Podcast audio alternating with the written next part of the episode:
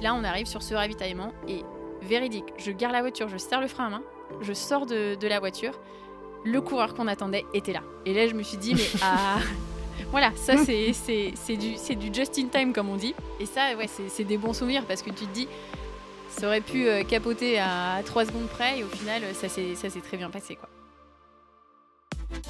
Salut toutes les trailers, salut tous les trailers, je vous souhaite la bienvenue dans un nouvel épisode du Let's Ride Podcast, le podcast consacré 100% à la pratique et à la communauté du trail running. Je suis très heureux de vous retrouver pour un nouvel épisode.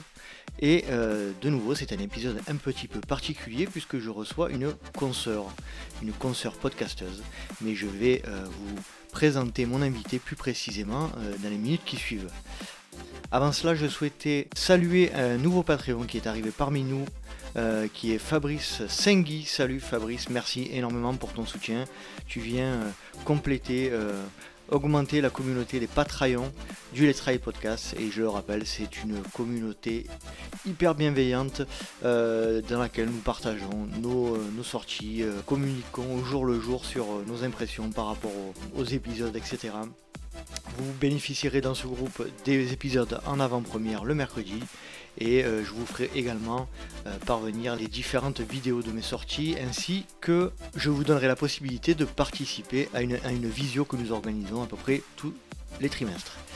Voilà, ceci étant dit, je remercie de nouveau Fabrice pour, euh, pour son soutien et l'accueil avec très grand plaisir dans la communauté. Et passons maintenant à la présentation de notre invité du jour. Je reçois la cofondatrice de l'agence de voyage 100% Trail, Trail the World, la cofondatrice du podcast Ouf ou encore du Trail de France. Cette ancienne chargée de développement commercial et marketing, Trailers depuis 2014, s'est lancée en 2015 dans un voyage à travers les 5 continents pour participer à une vingtaine de trails afin de rencontrer les femmes coureuses. A son retour, elle rencontre Frédéric Morand et ils décident ensemble de créer la première agence de voyage spécialisée dans le trail et d'organiser des événements uniques et éco-responsables en France comme l'Infinity Trail ou le 24 heures Vertical Challenge. Dans cet échange, nous allons évoquer son expérience à l'étranger et les enseignements qu'elle a pu en tirer pour la création de Trail the World, l'histoire de la création du podcast Ouf, les difficultés rencontrées en organisant des événements aussi complexes que le Trail de France et bien d'autres sujets. Je ne souhaite pas vous faire patienter plus longtemps, voici donc ma conversation avec Maud Depps.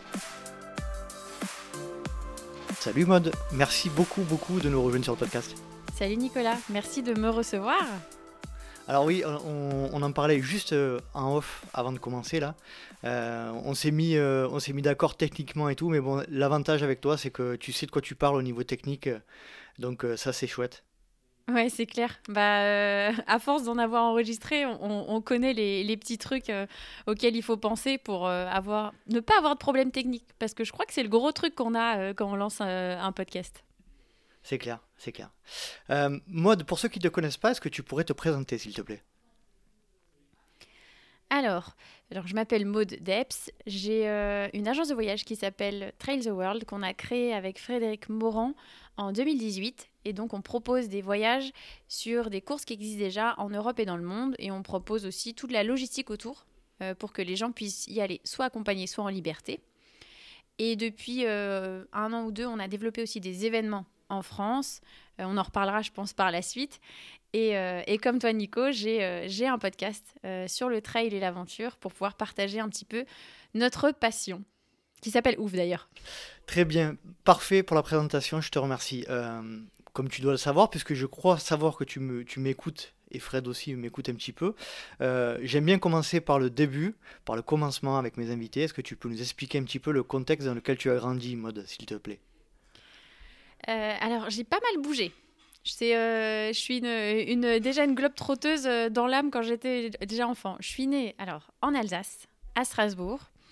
Et euh, j'ai passé donc mon enfance euh, plutôt après, à l'âge de 3 ans et demi, 4 ans, dans le sud de la France, euh, à côté de Cagnes-sur-Mer, dans une petite ville mmh. un petit peu dans les terres, donc au soleil, et pas loin de la nature tout le temps, d'ailleurs souvent. Et ensuite, vers mes 10-11 ans, j'ai encore une fois bougé et je suis allée en région parisienne du côté de la Seine-et-Marne, euh, pas très loin de la nature. Il y a une forêt aussi à côté, à côté de chez moi. Donc, euh, pas mal de temps dans la nature. Je pense que je pourrais caractériser mon enfance comme ça. En extérieur, beaucoup de rando. Hein. Ça, mhm. c'était la base, de, je pense, de, de mon enfance. Même si euh, quand tu es enfant, enfin je sais pas euh, toi, mais moi quand j'étais enfant, les randos c'était pas du tout mon, mon, trip. Et puis au final, je me suis rendu compte que ça a peut-être été un, déclencheur sur, euh, sur ma passion du trail d'ailleurs.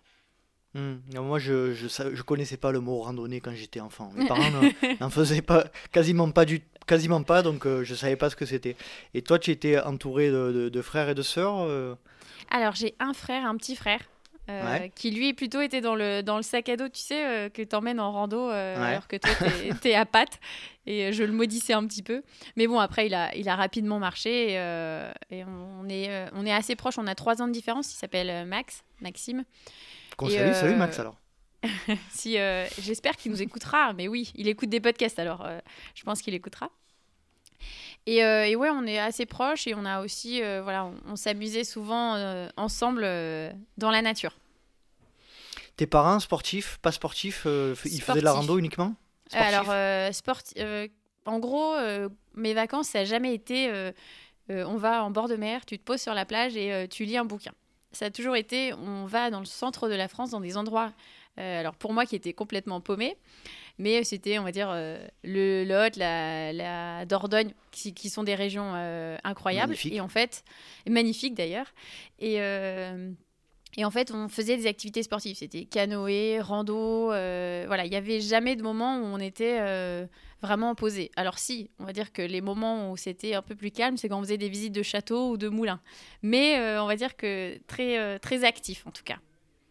Tu as dit que tu as déménagé à plusieurs reprises. À plusieurs reprises. C'était pourquoi? Pour des raisons professionnelles liées à tes parents? Oui, c'était mes, c'était mes parents qui ont, qui ont pas mal euh, bougé en fait par, euh, pour, euh, pour leur boulot. Et donc du coup, ben, à, cette époque, je les, je les suivais. Ils faisaient quoi tes parents? Euh, mon père, il était euh, business manager euh, chez IBM dans un.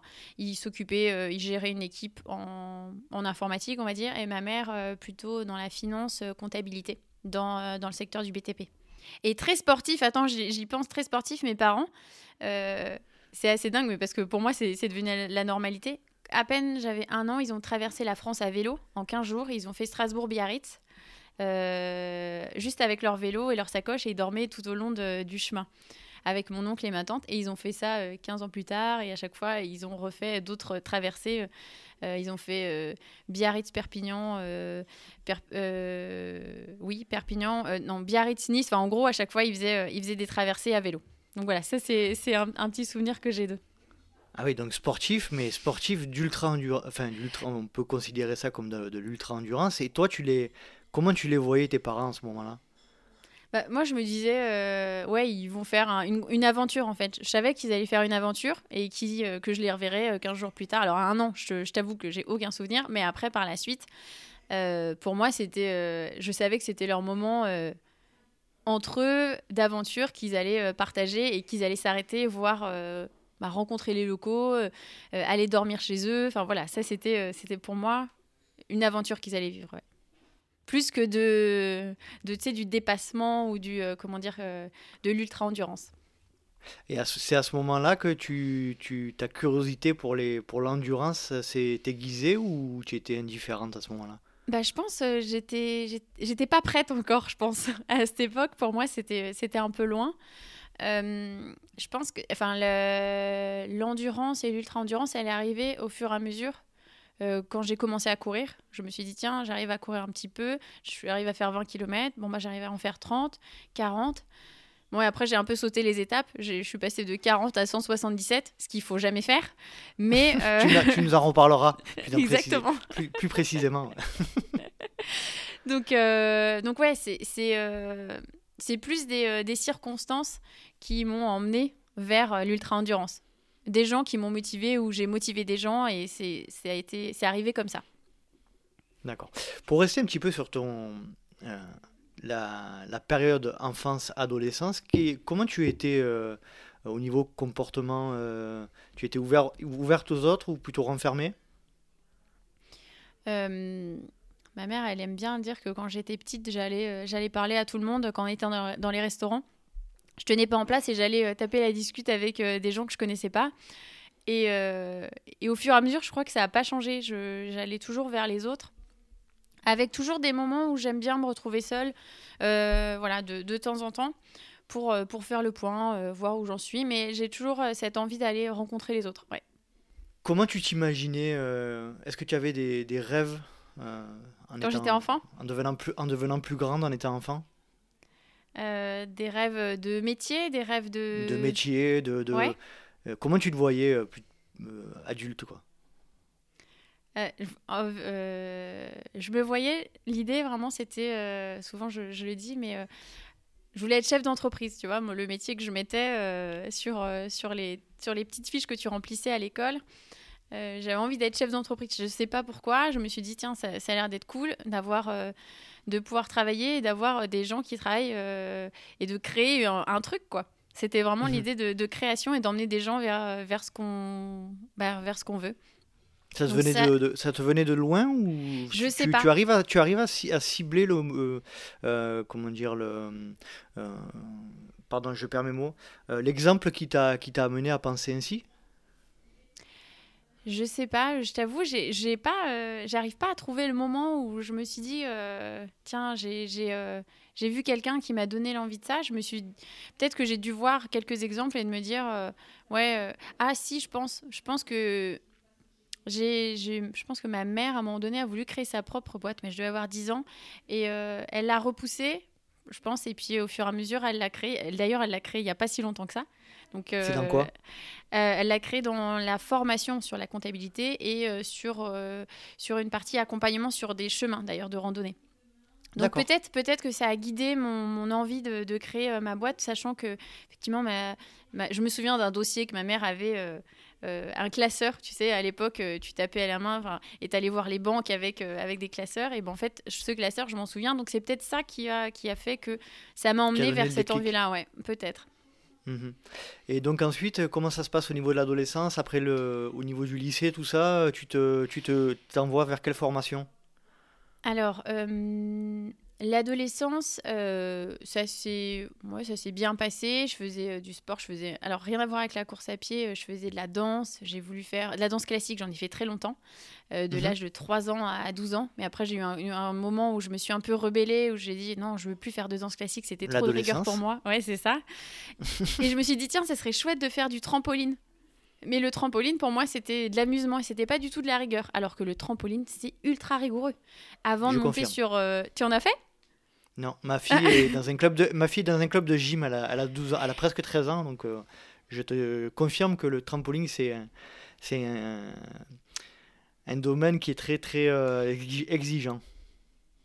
Ouais, c'est clair et en fait, je me, je me suis dit ouais, j'y vais je vais là-dedans. Et, euh, et en fait, euh, bah, j'y suis allée, je me suis, euh, je me suis pris une petite claque, c'est-à-dire qu'il fallait faire je sais pas combien de, pompes d'abdos avant de pouvoir juste faire un petit saut sur le trampoline.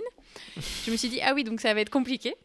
Mais euh, je m'y suis, je suis prêtée au jeu, j'ai, j'ai continué. Et après, j'ai un peu délaissé le sport, enfin j'ai arrêté pendant peut-être un... Non, j'ai arrêté le trampoline, je suis revenue à la danse et ensuite ben, euh, dans mon adolescence, j'ai euh, j'ai perdu mon, mon, père à l'âge de 16 ans et donc j'ai un peu arrêté le sport à un moment donné et je l'ai repris et j'ai commencé à faire de la boxe parce que c'était pour moi un moyen, euh, un exutoire. Exactement. Donc en fait, j'ai j'ai décidé d'évacuer toute la frustration que ça peut avoir parce que mon père, je l'ai perdu du jour au lendemain le matin, euh, j'allais à l'école, je lui disais au revoir, et puis le soir, il n'était plus là. Donc, euh, ça, a été, euh, ça a été une période un peu compliquée. J'en parle pas beaucoup d'ailleurs, c'est, je pense que c'est très rare que j'en parle. Mais, mais voilà, ça m'a, ça m'a amené vers la boxe pour l'évacuation, etc. Et après, je me suis lassée, j'ai un peu arrêté de faire du sport. Mais j'y suis revenue à, l'âge de 25 ans, où là, je me suis mise vraiment à la course à pied pour aussi ben, euh, essayer de rester en forme, d'avoir cet exutoire aussi, qui, qui pour moi était, euh, était comparable aussi à la boxe, parce que la boxe, c'est aussi c'est très cardio. Mhm. Et donc, du coup, euh, c'était pour moi, c'était assez similaire, et c'est comme ça que j'y suis, j'y suis arrivée. Bon, j'ai deux, trois amis qui m'ont quand même poussé hein, à, à, faire de la course. Pour en revenir un petit peu à la période où tu t'es mis à, la boxe, c'est intéressant ce que tu dis, ça t'a servi d'exutoire. Ça a été donc une, une, aide hyper précieuse dans ces moments difficiles, mais au-delà de ça, qu'est-ce que ça t'a apporté clairement cette, cette discipline? La boxe, la rigueur, bah en fait, ce que j'avais au final appris dans la, dans la danse, dans le trampoline, euh, la boxe, c'est pareil, la partie rigueur, la partie, euh, euh, comment dire, engagement, détermination. ça, c'est des, des, choses qu'on retrouve dans, en fait, dans tous les sports. Et la boxe, on le voit d'autant plus parce qu'il y a la notion de combat, il y a la notion de préparation. alors que la danse, on le voit plus comme euh, une activité où c'est pas très compliqué, mais il y a quand même un gros travail derrière, le trampoline aussi. Donc, euh, donc ouais, je pense que c'est ce genre de choses que ça m'a apporté, la détermination, la rigueur, euh, l'engagement aussi dans, ce qu'on fait. Et de pas lâcher, ça c'est important. Et donc à partir de ce moment-là, au niveau scolaire, au niveau formation professionnelle, tu peux nous dresser un petit peu le tableau de la suite? Alors, je commence, euh, je commence par un, stage qui, se transforme en CDI dans une, société de services, donc en gros une société informatique. Elle vend des services et, euh, et, moi je suis en charge de tout ce qui est marketing et commercial. Donc c'était essentiellement euh, du service dédié aux entreprises. Et, donc ouais, ouais c'est... Ce qu'il faut faire, et voilà, il faut faire sa place, et puis j'arrive à la faire au bout de voilà d'un an et quelques, et puis les gens, bah, là, commencent à, à me prendre à me prendre au sérieux. Et puis, je grandis dans cette boîte. Euh, ça va plus ou moins bien. Mais euh, dans cette boîte, euh, mon, mon, chef à l'époque, on va dire, a, comment dire, a eu des propos et a même dépassé les bornes par rapport à certaines choses qui ne se, qui ne se disent pas, qui ne se font pas. Et j'ai subi un, voilà, un harcèlement, un harcèlement pardon, moral Mhm. par rapport à, euh, à ma position. Euh, alors, c'était une petite boîte, donc en fait, euh, malheureusement, il y a, des limites entre le privé, les, les, choses qui peuvent se dire ou pas, et entre le pro qui, qui dérape. Et donc, il y a des choses qui se sont pas très bien passées. Et, d'ailleurs, j'en ai pas mal, souffert. Ça a été, un, gros moment de remise en question. Et en fait, à ce moment-là, j'avais déjà commencé à courir. Et donc ça, pour moi, c'était c'était un bon moyen, en fait, aussi, encore une fois, euh, exutoire pour, euh, pour sortir de, de, tout ça, ouais. Mhm. Et d'ailleurs, ça a été un moment euh, déclencheur parce que la course à pied, quand on, est, on évolue dans un environnement qui n'est pas forcément, on va dire, positif et qui est plutôt hostile, le fait d'avoir un, une, une, porte de sortie, de courir, et eh ben, en fait, ça ouvre les yeux sur d'autres possibilités. Et euh, on parlait tout à l'heure de rêves qu'on a quand on était euh, enfant. Euh, un de mes rêves, c'était d'aller découvrir le monde. Alors là, tu, tu, le vois derrière, il y a la carte. Mmh, il y a la carte. Sur le podcast, on ne le voit pas, mais effectivement, derrière mode, il y a une, une, grosse une map monde peinte en bleu. C'est ça. Et donc, du coup, un de mes rêves, c'était d'aller d'aller découvrir le monde. Et, et ces moments de course auxquels que je faisais de manière assez euh, fréquentes, deux à trois fois par semaine, m'ont ouvert les yeux sur euh, la situation dans laquelle j'étais, qui était une situation euh, compliquée, complexe, et qu'il fallait que je m'en extrais. Voilà, c'était vraiment mhm. le, le, mot.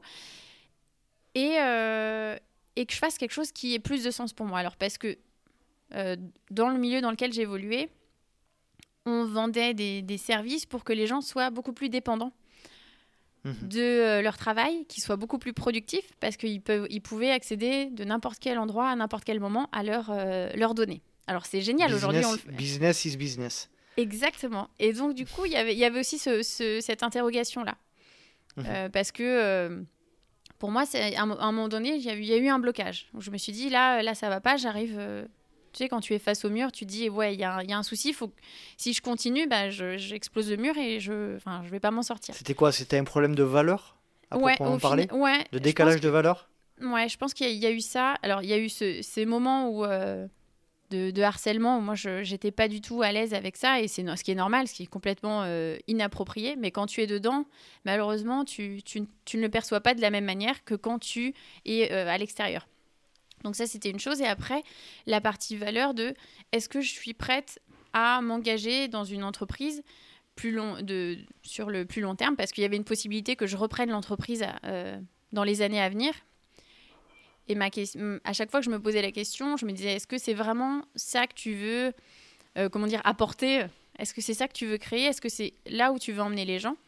Mhm. Et en fait, la réponse quand j'allais courir, c'était euh, c'était non. En fait, je, le savais au fond de moi, mais, mais c'est juste que j'arrivais pas à.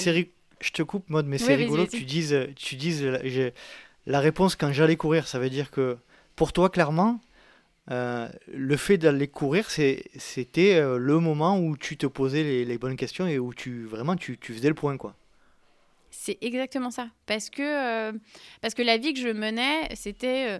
J'allais au boulot, je faisais 9h, 9h. Je, prenais euh, le temps que je prenais entre midi et deux, c'était euh, pour euh, manger ou aller courir, parce que c'était les seuls moments que j'avais pour moi.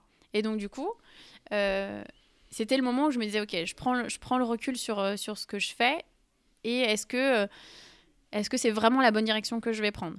Mais en fait, elles arrivent toutes seules, ces questions. Au début, tu dis, non, bah, je vais pas me poser ces questions, mais on le compare souvent à la méditation. Enfin, moi, je le compare souvent à la méditation, la course à pied. Une fois que tu as enlever la partie souffrance. Hein. On, mhm. dit, voilà, on dit qu'on ne souffre pas.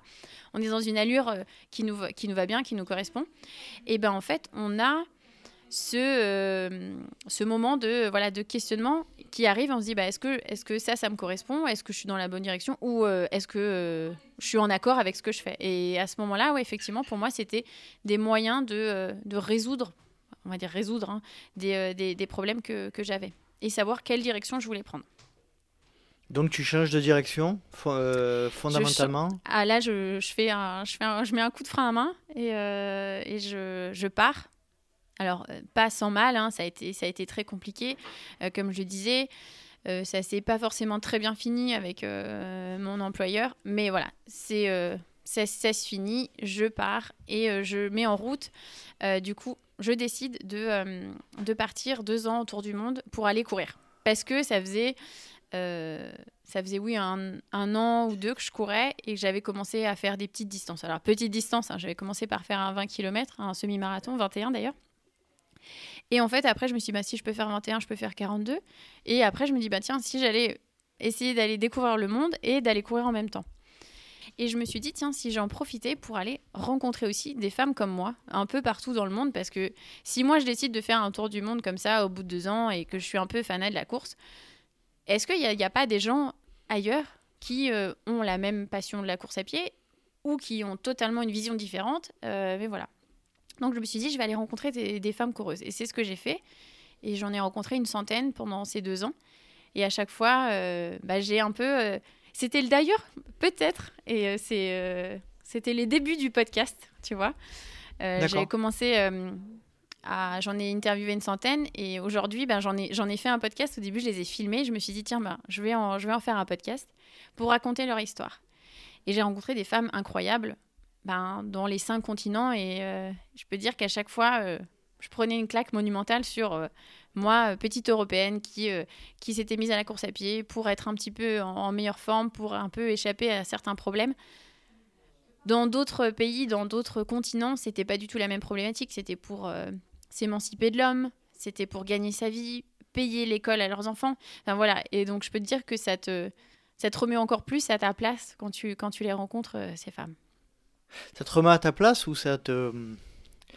Euh, comment dire, ça te sacralise un peu la discipline aussi, c'est-à-dire que tu te dis mhm. que nous on considère ça comme un, comme un passe-temps, mais y a, à travers le monde il y en a pour qui c'est une vraie euh, liberté. Et ça t'a peut-être aussi fait prendre conscience de la, de la puissance de la course à pied. Ah oui, mais c'est incroyable. C'est-à-dire que je vois ce que tu veux dire. Ça, ça, ça donne encore plus de valeur à, à la course à pied parce que euh, c'est vrai, nous, on, en anglais, ils disent run for fun, tu vois. Euh, bah c'est ça, nous, on est, on est des petits joueurs à côté. Il y en a mm. qui, qui, en font vraiment un mode de vie. Et, mm-hmm. et pour, pour eux, c'est une porte de sortie vers, vers un avenir meilleur. Donc, c'est vrai que c'est ouais, ça, ça met en perspective les choses, on va dire. Si tu avais à, à, nous raconter, euh, alors je sais que ça va être compliqué, parce que ça a été deux ans, mais si tu avais à nous Ouais. raconter une anecdote ou une, une histoire sur ces deux années qui te viendrait à l'esprit. J'en ai, ai plusieurs qui m'ont marqué. Bon, alors, elles ont toutes une histoire euh, un peu particulière, mais j'en ai, ai plusieurs qui m'ont marqué. Euh, Il y a Parul, c'est une indienne que euh, j'ai rencontrée et que j'ai même revue quand je suis repartie en Inde, d'ailleurs, après mon, voyage. C'est une femme qui s'est mise à la course à pied et ça m'a touchée aussi parce que même si euh, c'est pas la même chose, elle a un parcours de vie qui, elle, m'a touchée parce qu'elle a perdu son mari euh, subitement en Inde pour une d'ailleurs pour une erreur médicale. Enfin c'était c'est terrible. Et en fait elle a pris la course à pied comme euh, une ligne une ligne de vie c'est-à-dire que sans ça aujourd'hui euh, elle aurait du mal elle aurait eu du mal à avancer et en fait ça m'a énormément touchée parce que euh, elle s'est raccrochée à ça ses amis l'ont accrochée à ça et aujourd'hui euh, elle a un métier à côté mais elle a écrit un livre sur ça elle a écrit un livre sur comment elle a réussi à, changer sa, vision de la vie. Et cette femme, elle est rayonnante. Et pourtant, elle a vécu un, moment, tragique qu'on souhaite à personne. Et ça m'a ça m'a émo- énormément touchée parce que je me suis dit que Mhm. voilà, la, la course à pied, ça, ça fait faire des choses incroyables. J'ai, euh, je pense aussi à Daniela, c'est une brésilienne qui est juge et en même temps, elle est euh, grande sportive. Elle, euh, alors, elle fait de la course à pied. Elle a gagné plusieurs fois. Ou elle, non, elle a fini deuxième sur un Ironman. Et en gros, elle a un métier de dingue. Et en fait, elle a une fille. Et elle, arrive à s'entraîner et à gagner des, compétitions. Et en fait, elle fait ça euh, pas pour l'argent. Elle le fait ça. Elle fait ça pour, euh, pour son bien-être. Et elle arrive quand même à gérer tout ça. Et ça, pour moi, c'est. Je me suis dit qu'il y avait, il y avait quand même des, personnalités qui étaient euh, voilà, hors du commun. Et cette personne-là, je l'ai rencontrée parce que j'ai rencontré une femme en courant dans une, dans une course. On était, on était 100 au départ au Brésil. Deux minutes plus tard, euh, on échange au numéro. Elle me dit Viens chez moi pendant euh, trois jours si tu veux. euh, je t'accueille et je te présente mes amis. Et elle s'appelle Juliana d'ailleurs, cette femme. Et d'ailleurs, je- j'en ai rencontré euh, 4-5 qui, avaient des parcours juste, géniaux. Donc, à chaque fois, la course à pied, je trouve que ça, ça a créé beaucoup de liens.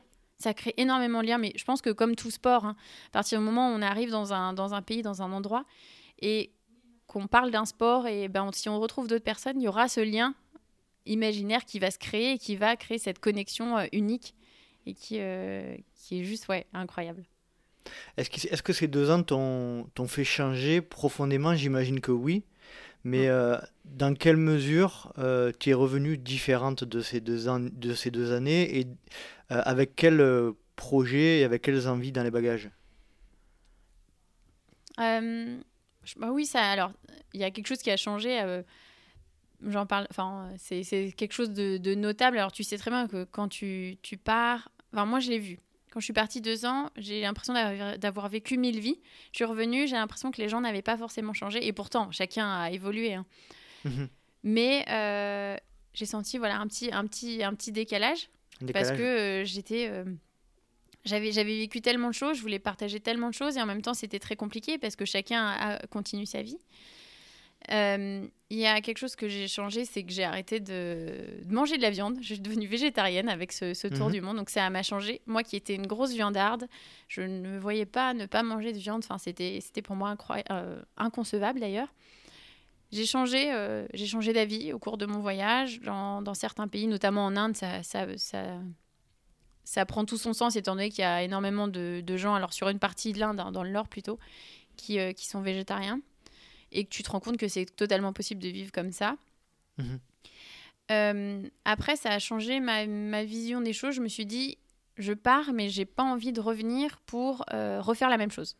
Parce que j'aurais pu me dire, il y a plein de gens hein, qui, qui font ça et je aucune critique de là-dedans, hein, mais qui partent deux ans ou un an et après qui reprennent une vie comme avant.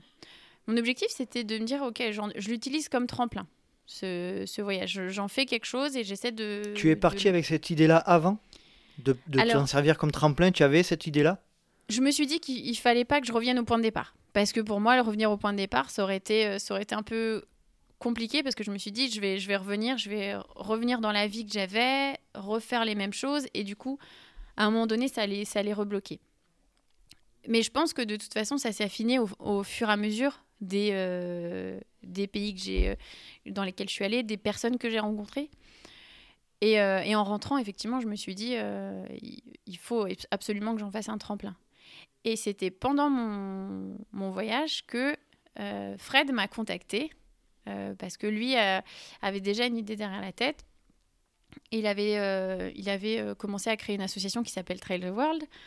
Alors, est-ce que, tu peux nous, est-ce que tu peux nous parler un petit peu de Fred, nous, nous dire qui est, qui est, qui est ce monsieur Alors Fred, c'est euh, mon, mon, associé et mon compagnon dans la vie euh, pour l'agence de voyage Trail the World. Et en fait, à ce moment-là, on ne se connaissait pas. Donc, c'était en 2016, juste avant mhm. que je rentre. Euh, il prend contact avec moi parce que j'avais créé une page sur, sur mon projet.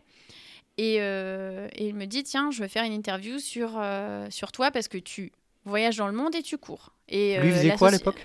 Alors lui, euh, bah, il coach en trail, il bossait dans un magasin à Genève et il avait créé cette association Trail the World. Et, euh, il me dit, voilà, euh, l'association que j'ai créée, ça s'appelle Trail the World, donc toi tu cours dans le monde, il y a, y, a, quelque chose à faire. Et en fait, je me rends compte que il, il commençait à aider certaines personnes via une agence de voyage à voyager et à découvrir certains trails. Et je me suis dit, mais c'est trop génial, ton idée, euh, ton idée est cool. Enfin, lui aussi, en gros, on, commence à comprendre qu'il y a le courant qui passe bien. On fait cette, euh, cette interview, euh, par écrit d'ailleurs, je crois qu'on ne s'était pas eu en ligne. Et, et, je me suis dit, tiens, en rentrant, je pense que ça serait bien que, que je le rencontre et qu'on voit si, si, voilà, si le courant passe et si, si on, on peut essayer de faire quelque chose. Et en fait, c'est ce, ce qui s'est passé. On a pris un café lui habitait à Annecy à l'époque, il est remonté voir ses parents en Normandie. On, se rejoint à Saint-Lazare dans un café qui s'appelle Le Lazare. On prend un café et, euh, on discute et on se dit bah, moi je lui explique ce que, ce que j'ai fait euh, et, puis on en parle et on se dit ben tiens ça serait peut-être bien de faire un voyage test. On emmène des gens et on voit si, si ça fonctionne je connaissais, euh, je connaissais le Chili, dans le, pays dans lequel j'étais allée euh, courir, bah, dans le sud du, Chili, à Torres del Paine. Donc là, en bas, là, tiens, si tu vois dans le ici. je le vois, sur, je le vois à l'écran. Désolé pour les auditeurs. Tout au sud de, de, l'Amérique du Sud, dans, dans le. De l'Amérique du Sud. Voilà, dans le, dans le parc de Torres del Paine. Et on se dit, on emmène, euh, on emmène des coureurs là-bas. On teste et on voit si ça fonctionne. Donc on euh, je te coupe encore une fois, moi désolé, mais il avait déjà organisé des, des, voyages trail ou c'était une en prévision Alors il, avait, euh, il avait accompagné, donc il accompagnait des, euh, des coureurs sur parce qu'en fait il avait, il avait eu vu. Alors c'était, je crois, en 2015, lors de la Trans Vulcania, il s'était rendu compte qu'il n'y avait pas du tout d'informations pour les Français, c'était, c'était vraiment horrible. Et donc il a voulu emmener, emmener des, personnes euh, une première fois. Alors, en passant par une agence de voyage, ils, sont, ils, ont, ils ont organisé ça avec, avec Jonathan à l'époque, un, de ses amis. Et euh, donc, il avait juste euh, organisé là-dessus. Et en fait, on s'est dit, il bah, faut qu'on voit si ça fonctionne de, de, travailler ensemble, parce que on se connaît, voilà, on se connaît, on ne sait pas trop comment ça va, ça va évoluer, mais ça serait bien de tester. Et en fait, on teste et ça se passe très bien. On fait partir 4-5 voyageurs. Et on se dit, OK, maintenant, on lance, nous, notre agence de voyage. On la lance et on se spécialise là-dedans et on propose ça. Et c'est comme ça qu'on a commencé à créer euh, l'agence de voyage. Donc, on l'a créée en fin 2017 et on a eu l'agrément agence de voyage parce que c'est important de, préciser ça. Pour pouvoir organiser des voyages, il faut avoir cet agrément-là qui prend du temps. Ça, m'intéresse, euh, Maud. Est-ce que tu peux nous en dire un peu plus sur cet aspect agrément d'agence de, voyage? Alors, l'agence de voyage, euh, en gros, pour pouvoir vendre des voyages, il faut que tu aies euh, un, numéro, on va dire, d'agent de voyage. Et ce numéro d'agent de voyage, tu es euh, émis par, alors, par un organisme qui s'appelle Atout France. Et en fait, pour avoir ce numéro d'agent de voyage, il faut que tu aies une garantie financière, c'est-à-dire quelque chose qui assure les voyageurs d'être pris en charge s'il y a le moindre problème au niveau de la gestion de l'agence de voyage. Je prends mhm. l'exemple, je ne sais pas si tu as entendu parler de Thomas Cook, tu sais, il y a eu une histoire il y a, alors, il y a deux ans, je crois. Non, ça te parle? En fait, Thomas Cook, une des plus grandes agences euh, de voyage au monde, a fait faillite. Donc, il y avait 200 000 personnes, on va dire, j'ai plus le chiffre exact, qui étaient euh, perdues euh, dans le monde entier. Sauf que, en fait, la garantie financière, elle te permet parce que c'est des choses que les agents de voyage payent, comme une sorte d'assurance Mhm. qui te permet de rapatrier tous tes, euh, tous tes clients en cas de problème de gestion. Alors, pas que, hein, mais en gros, c'est une des, une des grosses caractéristiques de, de la partie agence de voyage. Et une fois que tu as cet agrément aussi, tu as une sorte de. bah, comme toute entreprise, tu as une responsabilité civile à, à payer aussi, qui derrière assure l'ensemble du voyage, parce qu'en fait, euh, quand on parle de voyage, c'est à partir du moment où tu vends un billet d'avion, un hébergement, et après euh, un repas, etc. Mais on va dire l'hébergement et le transport, c'est les deux critères qui définissent ce que tu vends du voyage. Donc en fait, tu as besoin et de cette garantie financière et de la partie assurance, responsabilité civile et de, du numéro du coup pour pouvoir être agence de voyage. Et donc pour resituer un petit peu le contexte de Trail the World, euh, vous décidez de vous lancer dans la Mhm. création de, de cette agence de voyage, vous obtenez l'agrément avec comme euh, idée euh, initiale de dire on va faire une agence de voyage spécifique pour euh, les, courses, les courses de trail ou, ou des, des off. Ou... Explique-nous un petit peu. Alors d'abord, d'abord l'idée, c'était que d'accompagner sur des courses que nous on connaissait. Parce qu'en fait, on s'est dit, si on, en- on envoie des gens sur un endroit, c'est qu'on connaît. Alors c'est- c'est c'est aussi de d'amener les gens à découvrir l'endroit dans lequel ils voyagent. C'est pas juste, on va faire la course. Enfin, on prend l'avion, on va faire la course et on rentre à la maison. L'idée, c'était de se dire, on part vraiment et on découvre euh, cette région, ce pays, euh, les coutumes locales, les choses à faire, pour qu'on puisse euh, vraiment s'en imprégner. Donc en fait, c'était on prenait le, trail comme prétexte pour aller voyager. Au départ, on devait accompagner l'ensemble des voyages qu'on proposait. Sauf qu'en fait, j'imagine bien, euh, si on propose une vingtaine de voyages, ça veut dire qu'au final, l'entreprise, euh, bah, quand on est en train d'accompagner, elle ne peut pas être, euh, mhm. on peut pas la développer parce qu'il y a énormément de choses derrière à, à gérer pour on ne une peut pas être au four et au moulin. C'est ça, exactement. c'est le mot. Et donc, donc du coup, on a, on a fait évoluer les choses. Forcément, on s'est, rendu compte que c'était pas possible d'accompagner tous les voyages. Donc, on a proposé, oui, Je m'excuse, mais vous étiez que deux au départ. on n'était que deux au départ. On n'était que deux. On est, euh, alors on a, euh, on a une aide euh, sur la partie financière aussi. Ça c'est la partie administrative où là nous on gère pas, mais on est aidé à, à ce niveau-là. Mais on n'était que deux. Et oui, donc du coup, t'imagines bien si euh, un accompagne ou les deux accompagnent, c'est un peu plus compliqué. Donc on a proposé des voyages en liberté. Là, c'est-à-dire que les gens, ils se disaient, ben, je veux partir euh, en Italie faire tel trail, ben, j'ai une solution logistique. Où en fait, on prend tout en charge, comme je te disais, billets d'avion, hébergement, repas, activités. Mhm. En fait, euh, c'était euh, c'était à la carte. Et on s'est rendu compte aussi qu'il y avait énormément de gens qui venaient nous voir en disant euh, En fait, moi, j'ai des congés à telle période, je veux aller dans tel pays, tel, je veux faire telle distance, j'ai j'ai un budget de temps. Donc, en fait, on a développé beaucoup la partie sur mesure. Donc là, on disait aux gens Venez nous voir, parlez-nous de votre projet. Et nous, derrière, on Et se on charge. de- C'est ça, on se charge de, de vous proposer Mhm. Euh, toutes les, les possibilités, oui ou non.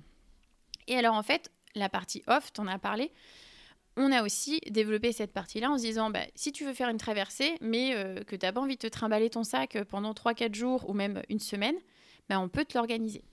Donc c'est Mhm. comme ça qu'on a développé euh, des séjours à Madère, des séjours euh, dans les euh, au Royaume-Uni, en Slovénie. Voilà, c'est des petits séjours qu'on a développés où là les gens partent en, en liberté encore une fois, mais ils n'ont pas besoin de courir sur une course parce qu'il y a des gens qui veulent pas aussi participer à des courses. Donc on a vraiment adapté en fonction de bah, de ce que les gens nous, nous renvoyaient comme information. L'idée, c'était vraiment de ne pas euh, que proposer ce que nous, on voulait. C'était vraiment de, de s'adapter aux besoins des, des trailers et des traileuses. Petite question, si un client arrive et qui est pas trailer du tout et, euh, et vous propose euh, de- de- et vous demande d'organiser un voyage euh, qui a aucun rapport avec le trail, vous acceptiez Vous acceptez encore? Oui, c'est tout... En fait, l'agence de voyage, euh, tu peux vendre tout voyage, on va dire. Mhm. Euh, donc on n'est pas limité. Si la personne n'est pas euh, voilà, ultra trailer et ultra traileuse et qui veut faire même une randonnée, ça c'est totalement possible, c'est totalement envisageable. Donc ça, en fait, on n'est pas limité. D'accord. Est-ce que tu peux nous donner quelques chiffres, s'il te plaît, sur, euh, sur les voyages que vous avez organisés? Donc ça fait quoi De 3 ans maintenant? À peu oui, alors on, on enlève l'année l'année blanche, on va dire. Ouais, on, en, on mais- en parlera juste un petit peu après, si tu, si tu veux bien. Euh, oui, ça fait, ça fait trois ans, exactement. Ça fait trois ans. Ouais. Euh, alors, on a fait euh, voyager, euh, je te dirais, euh, entre 100 et... Ouais, je dirais plus d'une centaine de personnes. sur, sur l'Europe, à l'autre bout du monde. pas trop loin aussi. On a même proposé des, des, voyages un peu plus, un peu plus proches. Mais ouais, à peu près une centaine, une centaine de, de, voyageurs sur les, sur les deux ans. D'accord. Euh, on, imagine bien entendu que bah, c'est, euh, cette année 2020 ça, et le début 2021, ça a été très compliqué. Est-ce que tu peux nous, nous en dire quelques mots? Euh, Oui, tout à fait. Alors, on avait l'année 2020 pour nous, c'était, c'était l'année où on allait proposer voilà, de nouveaux voyages sur mesure. On avait déjà même quasiment euh, atteint le chiffre d'affaires qu'on avait fait l'année précédente, donc ce qui était très mhm. positif pour nous, alors qu'on était euh, vraiment euh, début, en début d'année 2020. on avait aussi voilà, engagé des partenariats sur, sur, des, sur des voyages avec, avec d'autres sociétés. Donc, ça a été pour nous un, coup d'arrêt. Donc, on a dû mhm. dire à tout le monde on décale, on annule, on reporte à l'année prochaine. On rentre. En fait, au moment où on a été confiné, on finissait d'accompagner le voyage à, hum, à Gran Canaria. Euh, on accompagnait un groupe de 10 personnes, on rentre, deux jours après, on est confiné. Donc euh, ça a été, euh, ça a été gros, gros stop. Donc on a, on a complètement bah, tout arrêté sur la partie voyage. Mais heureusement, en fait, on avait, on avait déjà commencé à initier la partie événement. Ça faisait euh, en 2019 on avait commencé à le lancer. On s'est dit voilà en 2020 on lance euh, un événement notamment l'Infinity Trail qui est une, mhm. course en boucle. Euh, et en fait on, on s'est un peu appuyé là-dessus. On s'est dit bon ben voilà sur, sur ces événements ça sera organisé par la suite. Et on s'est dit aussi c'est là où en fait pendant le premier confinement l'idée est née du, du Trail de France c'est-à-dire qu'on s'est dit, les gens ne peuvent plus voyager, peuvent plus partir à l'étranger. Bah, si on les faisait voyager, mais en étant en France. Donc c'est pour ça qu'on a créé le Trail de France en plusieurs étapes, dans plusieurs régions et dans plusieurs massifs de France, pour que les gens se disent, j'ai l'impression de partir en voyage, mais sans aller très loin. Et en fait, on voulait faire aussi un petit clin d'œil au Tour de France qui aussi parcourait l'ensemble euh, des, euh, alors des routes, pas des sentiers, parce que euh, en, vélo, ça serait un, peu impossible. C'est ça. ça serait compliqué. Donc, donc voilà, l'idée, est née là-dessus parce qu'on s'est dit, il faut qu'on arrive à, à faire voyager toujours les gens. C'est ça en fait. Notre, objectif, c'était de se dire, il faut que les gens puissent quand même, à un moment donné, s'évader, avoir, avoir cette, cette liberté de, de loisir, on va dire. Donc c'est un peu comme ça qu'on a, qu'on a développé cette idée. D'accord. Euh, pour en revenir un petit peu à l'agence, euh, à l'agence Trade the World, euh, mhm. est-ce que tu pourrais, là encore, si tu devais en, retenir un, un, un, de vos plus beaux moments en tant qu'organisateur, en tant qu'agence de voyage?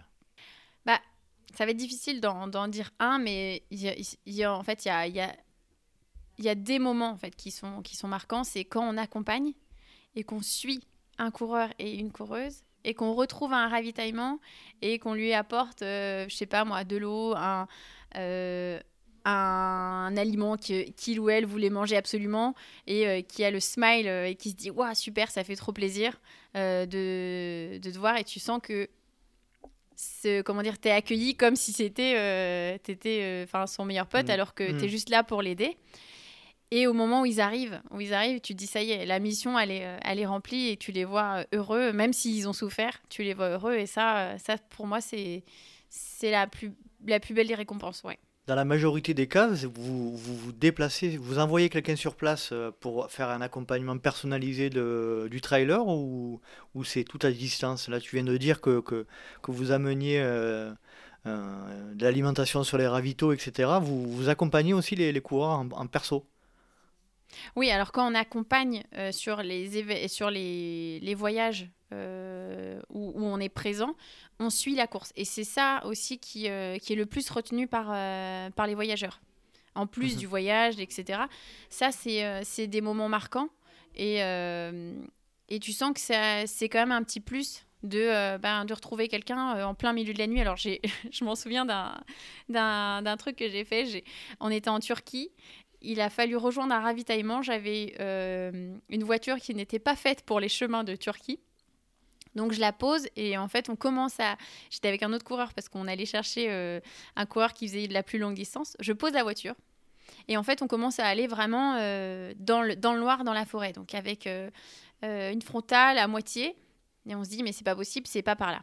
Et on se dit, mais là, par rapport au temps estimé, ça va être compliqué d'arriver à temps. Donc au final, on commence à se rendre compte que le temps passe, le temps passe.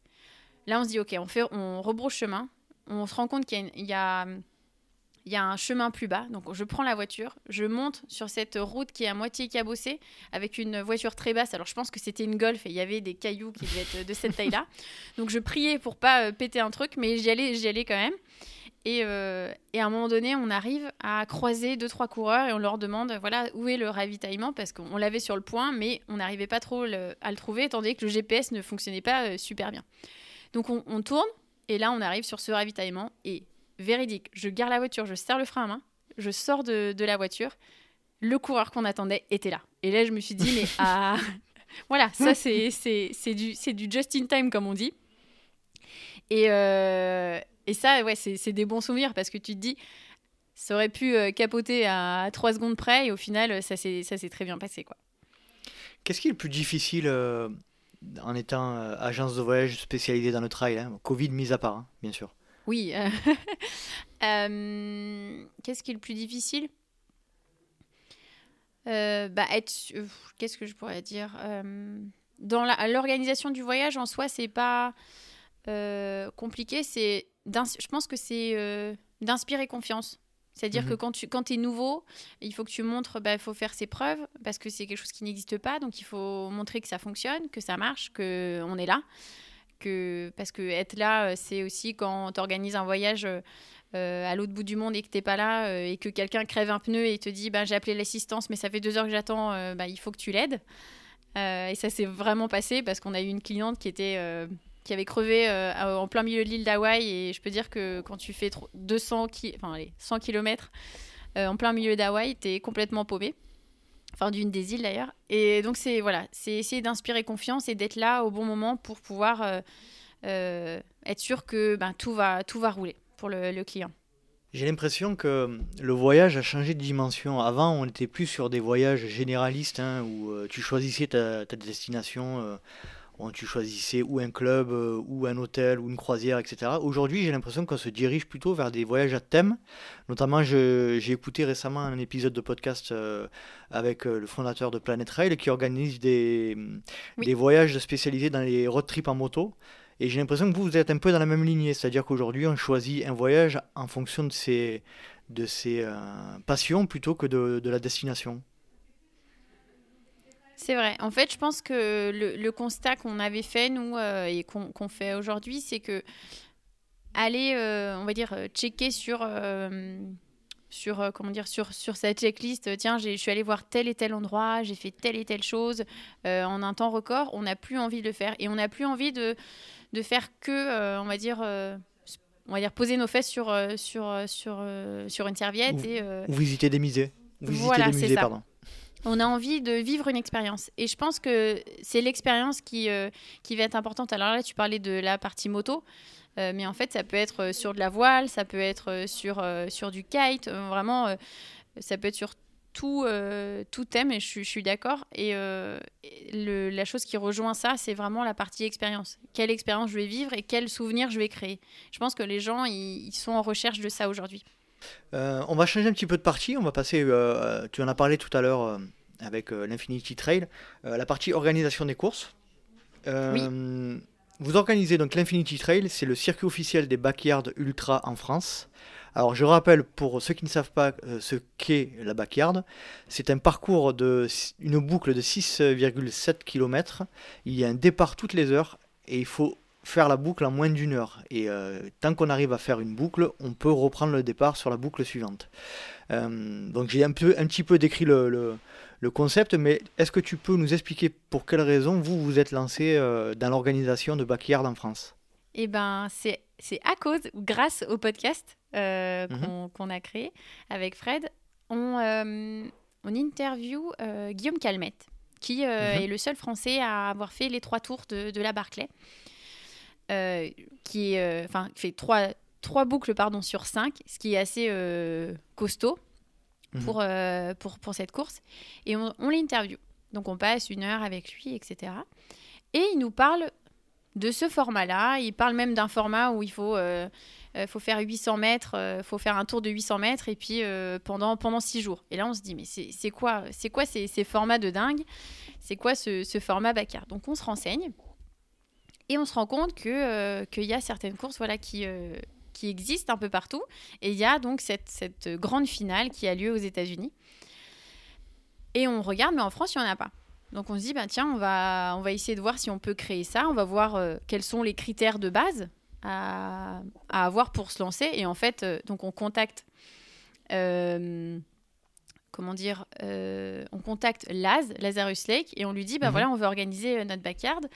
comment ça se passe? Et non, il nous envoie une liste avec 10 10 critères. Il me dit voilà. Je te, coupe, je te coupe deux secondes, mais tu me dis comme ça, tout simplement, on contacte Laz. Euh, comme, Oui, alors, oui, comment ça s'est passé? C'est vrai, c'est vrai qu'en fait, ça. c'est vrai que c'est vrai que ça paraît, ça paraît un ça peu naturellement, mais. Oui, alors parce que Laz, c'est une personne effectivement très compliquée. Alors, c'est compliqué à voir et en même temps, euh, on contacte, non, on contacte pas Laz, on contacte quelqu'un qui travaille avec lui et en fait, au final, on arrive à avoir Laz. Parce qu'effectivement, Laz est une personne très compliquée à. Après, il faut essayer de trouver. Hein. je pense que à chaque fois qu'on a posé la question, les gens nous ont dit que voilà, c'était c'était facile et nous, on a en tout cas, on y est arrivé. Mais pas pour la Barclay. On, a, on leur a pas dit on veut participer à la Barclay, on l'a dit on veut organiser une course. Et donc, ils nous, ils nous envoient cette liste. Et donc, on se dit, bah, euh, ok, c'était euh, euh, la boucle de 6,7 km. Alors, pourquoi 6,7 km C'est important? Parce qu'en gros, au bout de 24 heures, tu fais 160 km et en fait, c'est 100 miles.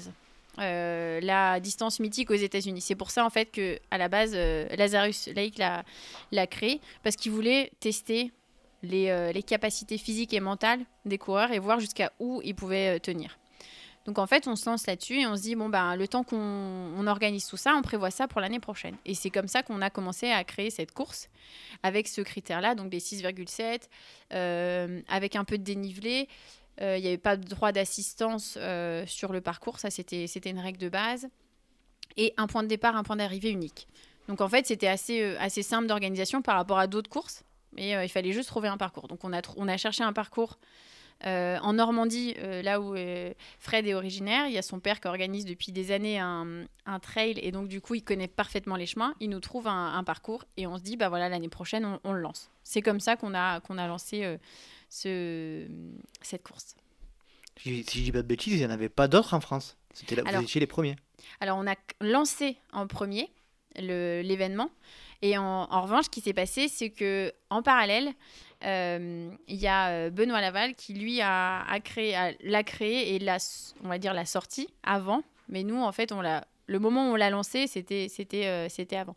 Après, voilà, il l'a il l'a il l'a fait en octobre et nous, du coup, on avait prévu de la faire en mai 2020. Donc c'est pour ça qu'effectivement, mhm. que effectivement, on était les premiers, mais on n'a pas été les premiers à l'organiser. Alors là, je vais poser la question. bon, je, je, la posais quand même. Bon, même ah. si elle est peut-être difficile à répondre, mais ah. Est-ce que c'est pas un peu paradoxal, vous qui êtes trailer euh, passionné, euh, en termes d'esprit euh, la, back, la backyard en rapport avec, avec le trail running? Le trail running, c'est quand même symbole de liberté, de, de découverte. Là, tourner sur une boucle de 6 km, c'est un peu paradoxal avec l'esprit trail. Qu'est-ce que tu en penses? Alors, je suis totalement d'accord parce que moi, personnellement, tu me la ferais courir, je te dirais non mais parce que j'ai besoin d'avoir euh, d'avoir une montée, une descente, de pas refaire le même chemin. Et pourtant, euh, c'est quelque chose qui, euh, qui permet aussi de, on va dire, de rendre accessible le trail à des personnes qui, mhm. qui auraient peur de se lancer dedans. Parce que tu as la notion de... C'est rassurant. Exactement, de sécurité. Tu sais que tu vas au point, tu vas d'un point à un point B qui est le, le, le même point de départ et le même point d'arrivée. Alors que quand tu pars sur un trail, qui soit long ou moins long, tu sais que tu vas passer euh, par des ravitaillements et tu, tu sais que tu peux être à 2000 ou, ou moins, hein. mais ça peut être euh, peut-être stressant pour quelqu'un qui ne s'est jamais lancé euh, dans des courses de montagne notamment. Et même, on va dire, si, même si tu es sur du plat à un moment donné, si, si tu vas tout droit, ça peut être très, très fatigant parce que tu ne sais pas où tu arrives, où tu vas. donc ça, sur ça, je pense que c'est un côté rassurant. Et, et après, ça te permet aussi de tester tes limites de voir aussi jusqu'où tu es prêt à aller. C'est-à-dire que euh, bah, tu dis tu tiens une heure, tu tiens deux heures. Et tu as ce, côté où tu te dis, bah, si tu arrives à tenir une, euh, une boucle de plus, bah, tu vas réussir à te surpasser. Et sur cette partie-là, le trail running, il y a l'esprit de, de, dépassement de soi. Mais euh, sur la partie effectivement de liberté, je, je, le comprends. Mais du côté organisateur, c'est ultra intéressant de voir, euh, de voir cette, euh, cette course aussi parce que tu as l'impression alors d'être encore plus dans une bulle et même tu vois encore plus les coureurs. Parce qu'en gros, tu sais qu'ils vont revenir dans une heure, tu vas pouvoir en apprendre plus sur eux. il y a plus d'interactions. Ah, il y a énormément d'interactions. On a passé bah, l'année dernière qu'on l'a organisé, même si on a, dû, on a dû le décaler en juillet, à ce moment-là, on pouvait organiser euh, cette course-là, euh, on a passé 30 heures à découvrir chacune des personnalités qui ont couru euh, ce trail et on, et on s'y attache et on s'y attache vraiment. Donc, donc ça c'est c'est l'esprit du trail aussi de, de, on va dire de famille de, de, connexion de lien. Donc sur la partie liberté non mais sur les autres points on, l'a un petit peu. Hmm. ça me fait penser un petit peu à ce qu'on disait avec Eric Lavry quand il parlait du 24 heures sur piste, où il disait que effectivement, euh, d'un point de vue extérieur, ça peut donner l'impression d'être des, hamsters qui courent dans une cage, mais euh, au niveau des interactions et des relations entre notamment les coureurs, c'est, complètement différent et, et c'est une expérience mm. incroyable à vivre. Donc tu confirmes bien ça, quoi. Oui, tout à fait. Comment ça se passe donc du coup cette première édition euh, de la Backyard? Et déjà, c'était où? Alors, tu nous as dit en Normandie, pardon. Euh, est-ce que tu peux nous expliquer un petit peu comment ça s'est passé? Alors, euh, alors c'était en Normandie, à Pavie, juste à côté de Rouen, à 20 minutes. Euh, ça s'est très bien passé. Alors, on avait moins de personnes que prévu parce que on a, comme on a décalé, que c'était un moment de l'été, les gens n'étaient pas forcément tous disponibles. Donc, on est, il y avait une cinquantaine de personnes au départ. Mhm. On lance le départ. Euh, alors, on a mis en place un certain nombre de règles, les masques au départ, à l'arrivée, que les gens ont super bien respecté d'ailleurs.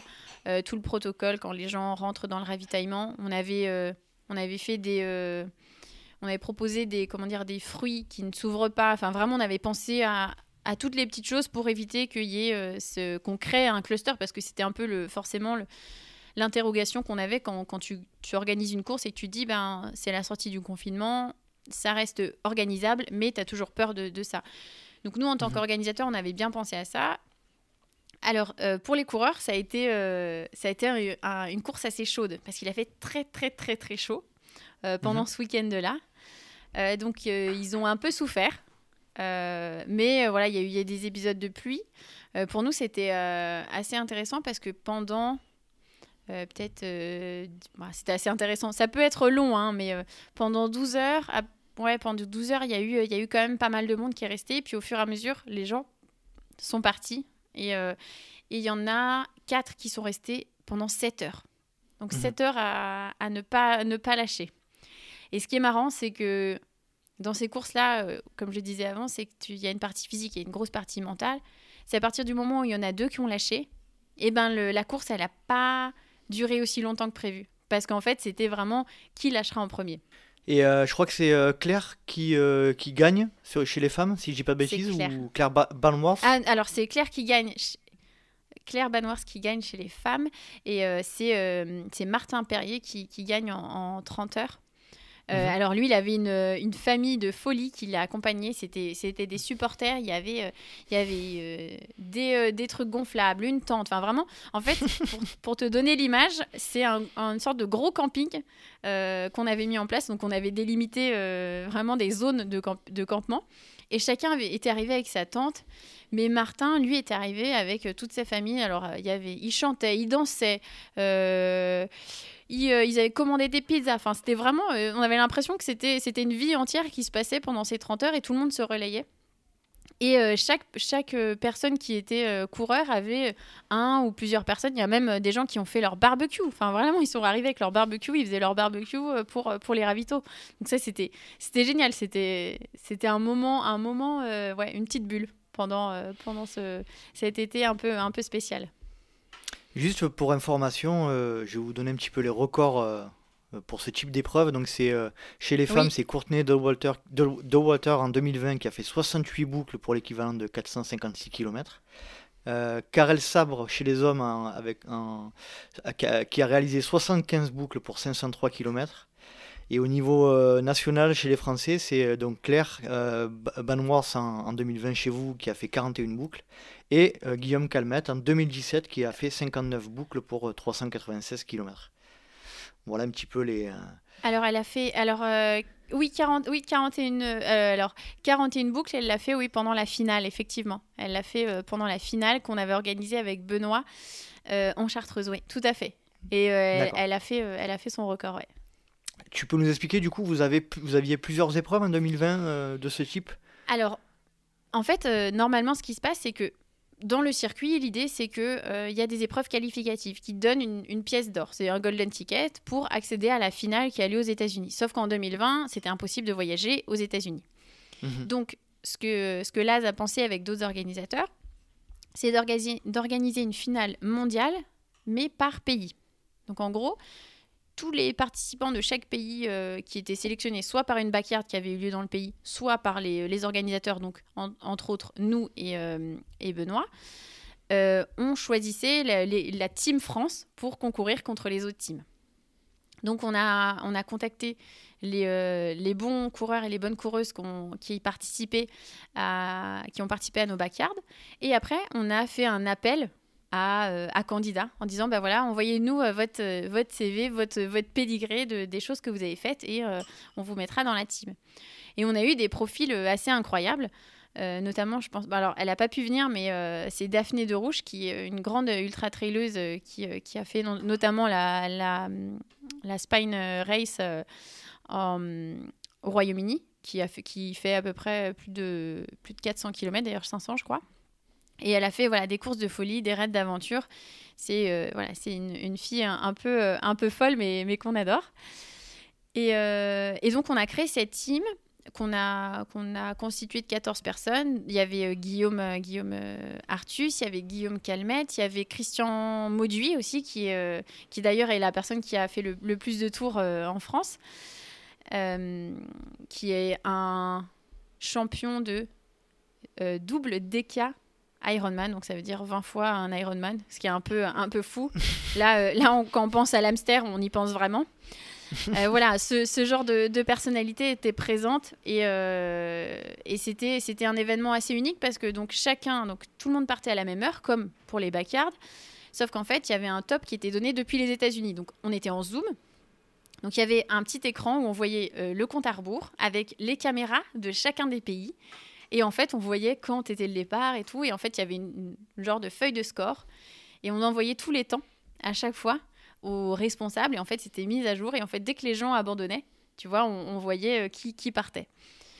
Et en fait, dans ce, dans ce principe-là, la course, elle s'arrêtait à partir du moment où il y avait que euh, deux personnes qui concouraient par, euh, par, par, par pays, tu vois. Par pays. Hmm. Donc, donc, en fait, ce qui s'est passé, c'est que au fur et à mesure, bah, les pays se, sont éliminés les uns après les autres.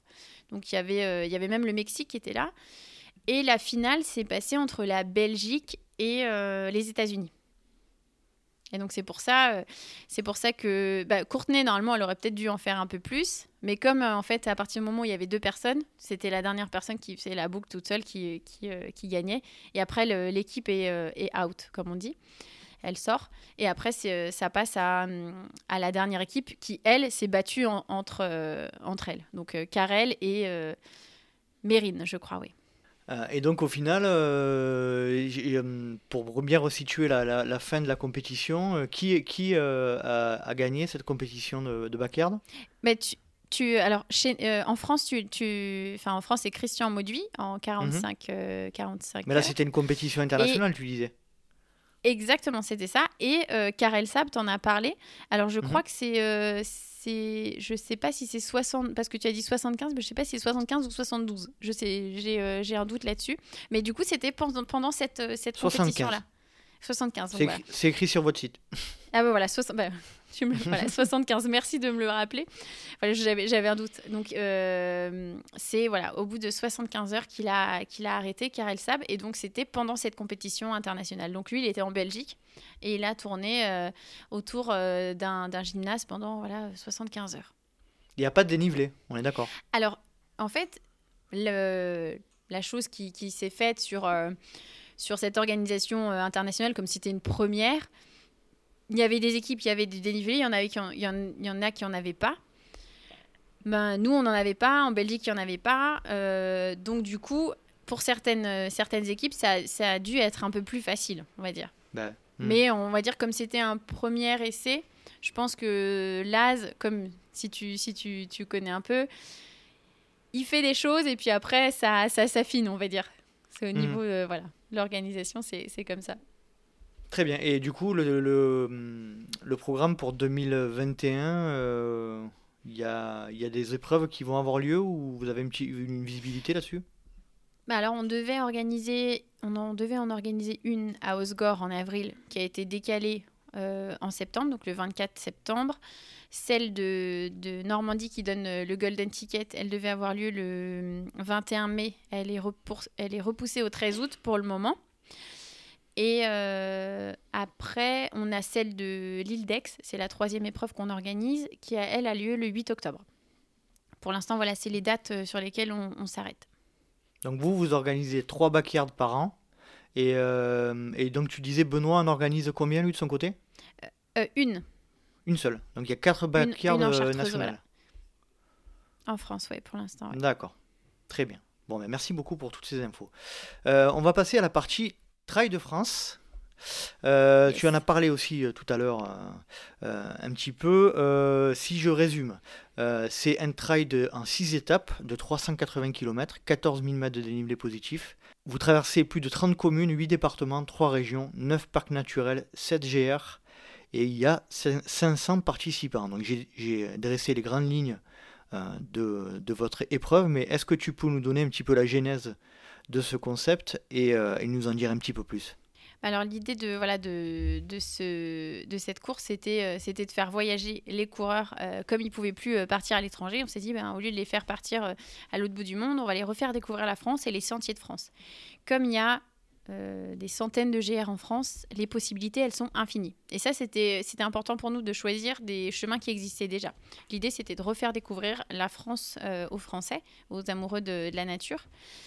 Et, euh, et, en fait, on s'est inspiré du, du, trail du Tour de France pardon, pour, pour dire, bah, tiens, le Tour de France, ils font alors 2000 km, hein, eux, à vélo.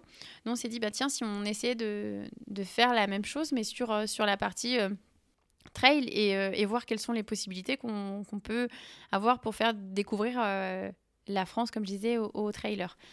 Et donc, du coup, on a, on a sélectionné euh, des, endroits. Alors, on n'a pas fait traverser l'ensemble de la France parce que sinon, ça allait être trop compliqué en termes de logistique si on le faire sur six jours. Donc, on a pris un point de départ et on a, on a défini des, des nouvelles étapes en fonction du point d'arrivée de, du, du, de la première étape ou de la deuxième étape. Et derrière, on s'est dit, ben, on, fait euh, une heure à deux heures de transport pour aller dans un autre massif, dans une autre région. Et comme ça, euh, ben, les gens auront l'impression de, partir en voyage euh, le temps, le temps d'une semaine. Donc vous organisez la logistique, notamment au niveau des véhicules, de 500 personnes.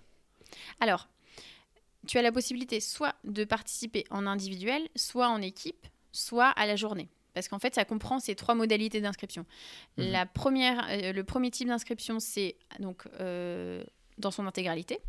Donc là, on te prend en charge du début à la fin. Donc tu prends la navette euh, du point A au point B pour rejoindre chaque jour la nouvelle étape et tu dors sur l'étape suivante au point de départ. Quand tu es en relais, là, tu es en autonomie. Donc là, en mhm. fait, on ne peut pas gérer les relais, quand est-ce qu'ils vont faire, être faits, parce que la vitesse de chacun est, est, est aléatoire. Et après, la partie à la journée, Là, si tu veux, en fait, on peut euh, te transporter jusqu'au point de départ. Si tu, euh, si tu gardes ta voiture à l'arrivée, on transporte jusqu'au point de départ et après, tu fais ta course et tu as fini. Donc, c'est 500 personnes dans la globalité, mais la logistique des personnes qu'on organise à proprement parler, c'est 150 personnes sur euh, le déplacement. Et après, par contre, les campements, ils sont accessibles aux équipes et aux personnes qui le font dans l'intégralité. D'accord. C'était prévu en 2021, ça a été annulé et reporté en 2022, tu confirmes hein? Tout à fait. Donc euh, pour être sûr qu'on puisse organiser ça dans les bonnes conditions, et euh, sachant qu'en fait on dépend de plus de six préfectures pour pouvoir organiser ce, trail-là, on, on voulait être sûr que ce soit fait dans les bonnes euh, conditions, et sachant, sachant ce qui se passe aujourd'hui, on aurait pu être, comment dire, embêté jusqu'à... Bah, bien sûr, enfin, on aura envie que ce soit, ce soit organisé, mais après, on pense aussi à l'engagement bah, des coureurs. Si on leur dit deux jours avant que c'est annulé pour cause voilà, de Covid, parce que la préfecture aura décidé de ne pas l'organiser, bah, on, sera, on sera embêté. Donc, on regrette pas pour ça. Après, forcément, on aurait envie euh, de se retrouver autour euh, de cet événement, de pouvoir revoir les gens, de pouvoir euh, repartager des moments. Enfin, vraiment, c'est c'est ce qui nous manque. Enfin, je sais pas toi, mais en tout cas, ah nous, nous, ça, nous, ça nous manque. C'est clair, c'est clair que c'est ça commence vraiment à être long. Euh, et puis, comme je l'ai dit à, de nombreuses reprises, effectivement, ça nous a fait, permis de, redécouvrir un petit peu le trail euh, en off ou euh, d'une autre manière. Mais on se rend aussi compte, du moins personnellement, que les événements officiels, ça a quand même pas de, quand même pas de prix, quoi. Enfin, moi, c'est comme ça que je, je, le ressens. Ah ben, tout à fait. C'est c'est ce qui manque en fait pour créer ce lien. Et c'est ça aussi qui fait en dehors de la compétition d'aller courir et de dire ok je fais mon objectif. Quand tu, tu pars sur un trail qu'il soit long ou pas l'idée c'est que tu, tu, rencontres des gens que tu n'aurais pas forcément eu l'occasion de rencontrer et que tu crées ce lien et ces souvenirs euh, ensemble quoi. J'ai une petite question. Euh, dans tous les événements que vous organisez donc il y avait aussi, on n'en a pas trop parlé, mais il y a la 24 heures Vertical Challenge. Euh, tous ces événements-là, ils, bénéficient de points ITRA. Si oui, comment se passe euh, la relation entre ITRA et, vous-même et comment vous faites pour obtenir euh, l'accréditation entre guillemets ITRA pour avoir les points? Alors, sur l'ensemble des, des compétitions qu'on organise, il y a des points ITRA. Mhm. c'est alors c'est assez simple et en même temps il faut juste comment dire le on va dire proposer envoyer une trace à, euh, à l'organisateur à, à l'ITRA, enfin à l'organisateur, à l'association, pardon. Une trace, c'est euh, quoi, un mail? Ah pardon, non, une trace, euh, la trace GPX, c'est-à-dire que en gros, tu, tu hmm. envoies la, la, trace de ta course. Alors, hmm. pour la partie Infinity Trail, c'est le nombre de boucles. Donc en fait, c'est le nombre hmm. de kilomètres, le nombre de dénivelés, etc. et en fait, ils vont déterminer que pour tant de boucles, il y a tant de points parce que ça équivaut à un trail de telle et telle distance. Sur euh, le 24 heures vertical euh, challenge, c'est pareil, sauf qu'en fait, tu as encore plus de dénivelé comme c'est des allers-retours sur, euh, sur une montagne.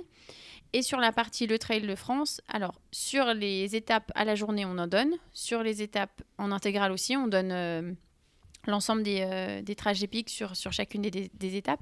Par contre, sur les relais, euh, ça, on ne peut pas le donner parce qu'on ne sait pas qui fait quoi à quel moment mhm. et euh, c'est difficile de l'attribuer.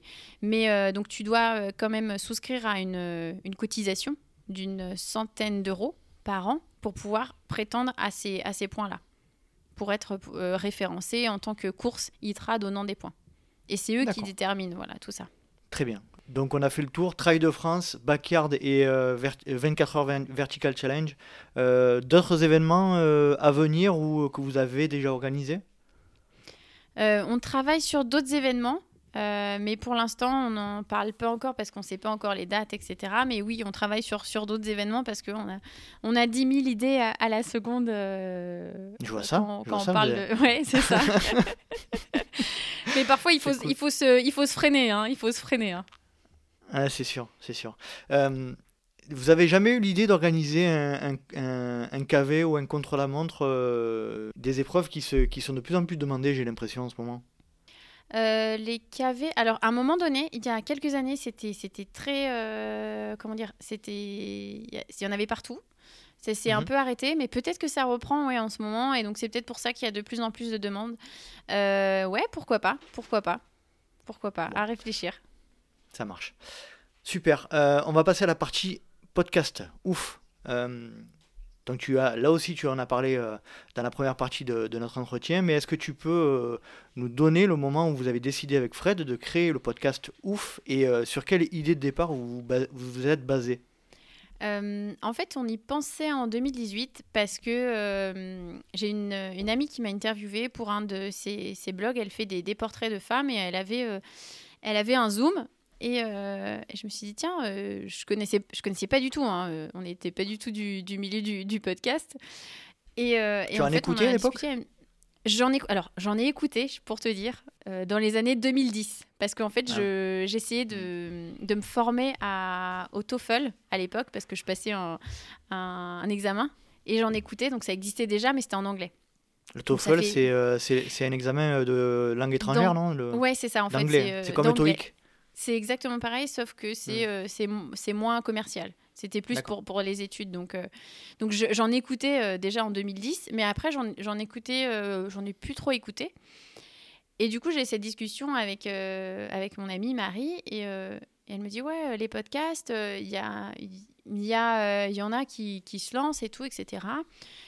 Mais, mais peut-être pas dans, dans, le sport. Donc, effectivement, on regarde et tout, et on se dit Bah non, non, il n'y en a pas trop, en tout cas pas dans le trail. Et en fait, il y avait un truc qui nous manquait. Euh, avec Fred, on se disait, euh, alors je sais pas si, si, si tu es d'accord avec moi, mais il y a, y a, des récits de courses, il y a euh, des vidéos de personnes qui font des courses, mais il n'y a pas de, de moment où on va t'expliquer comment ça va se passer dans la course, à quel moment tu vas, tu vas galérer, quel est le type de terrain, etc. Mhm. Et on s'est dit, ça serait cool d'avoir un petit briefing de course parce que parce que mm. avant, euh, avant les courses, nous, ce qu'on faisait, enfin avec Fred, souvent on regardait le profil, on se dit allez, on se fait un briefing de course euh, ensemble. Euh, c'est quoi les, c'est quoi les, comment dire, les montées, c'est quoi les descentes, et on se dit bon bah ok, il y a ça à gérer, etc.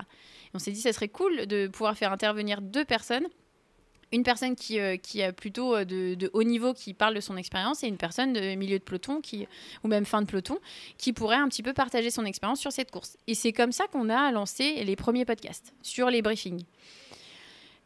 Et en fait, on s'est, on, s'est rendu compte que ça marchait bien. On s'est dit, waouh, en fait, euh, on l'avait fait comme ça. en plus, au départ, on avait acheté un petit zoom de cette taille-là, enfin vraiment, qui faisait 5 cm. On s'est dit, on le fait, voilà, on savait pas trop.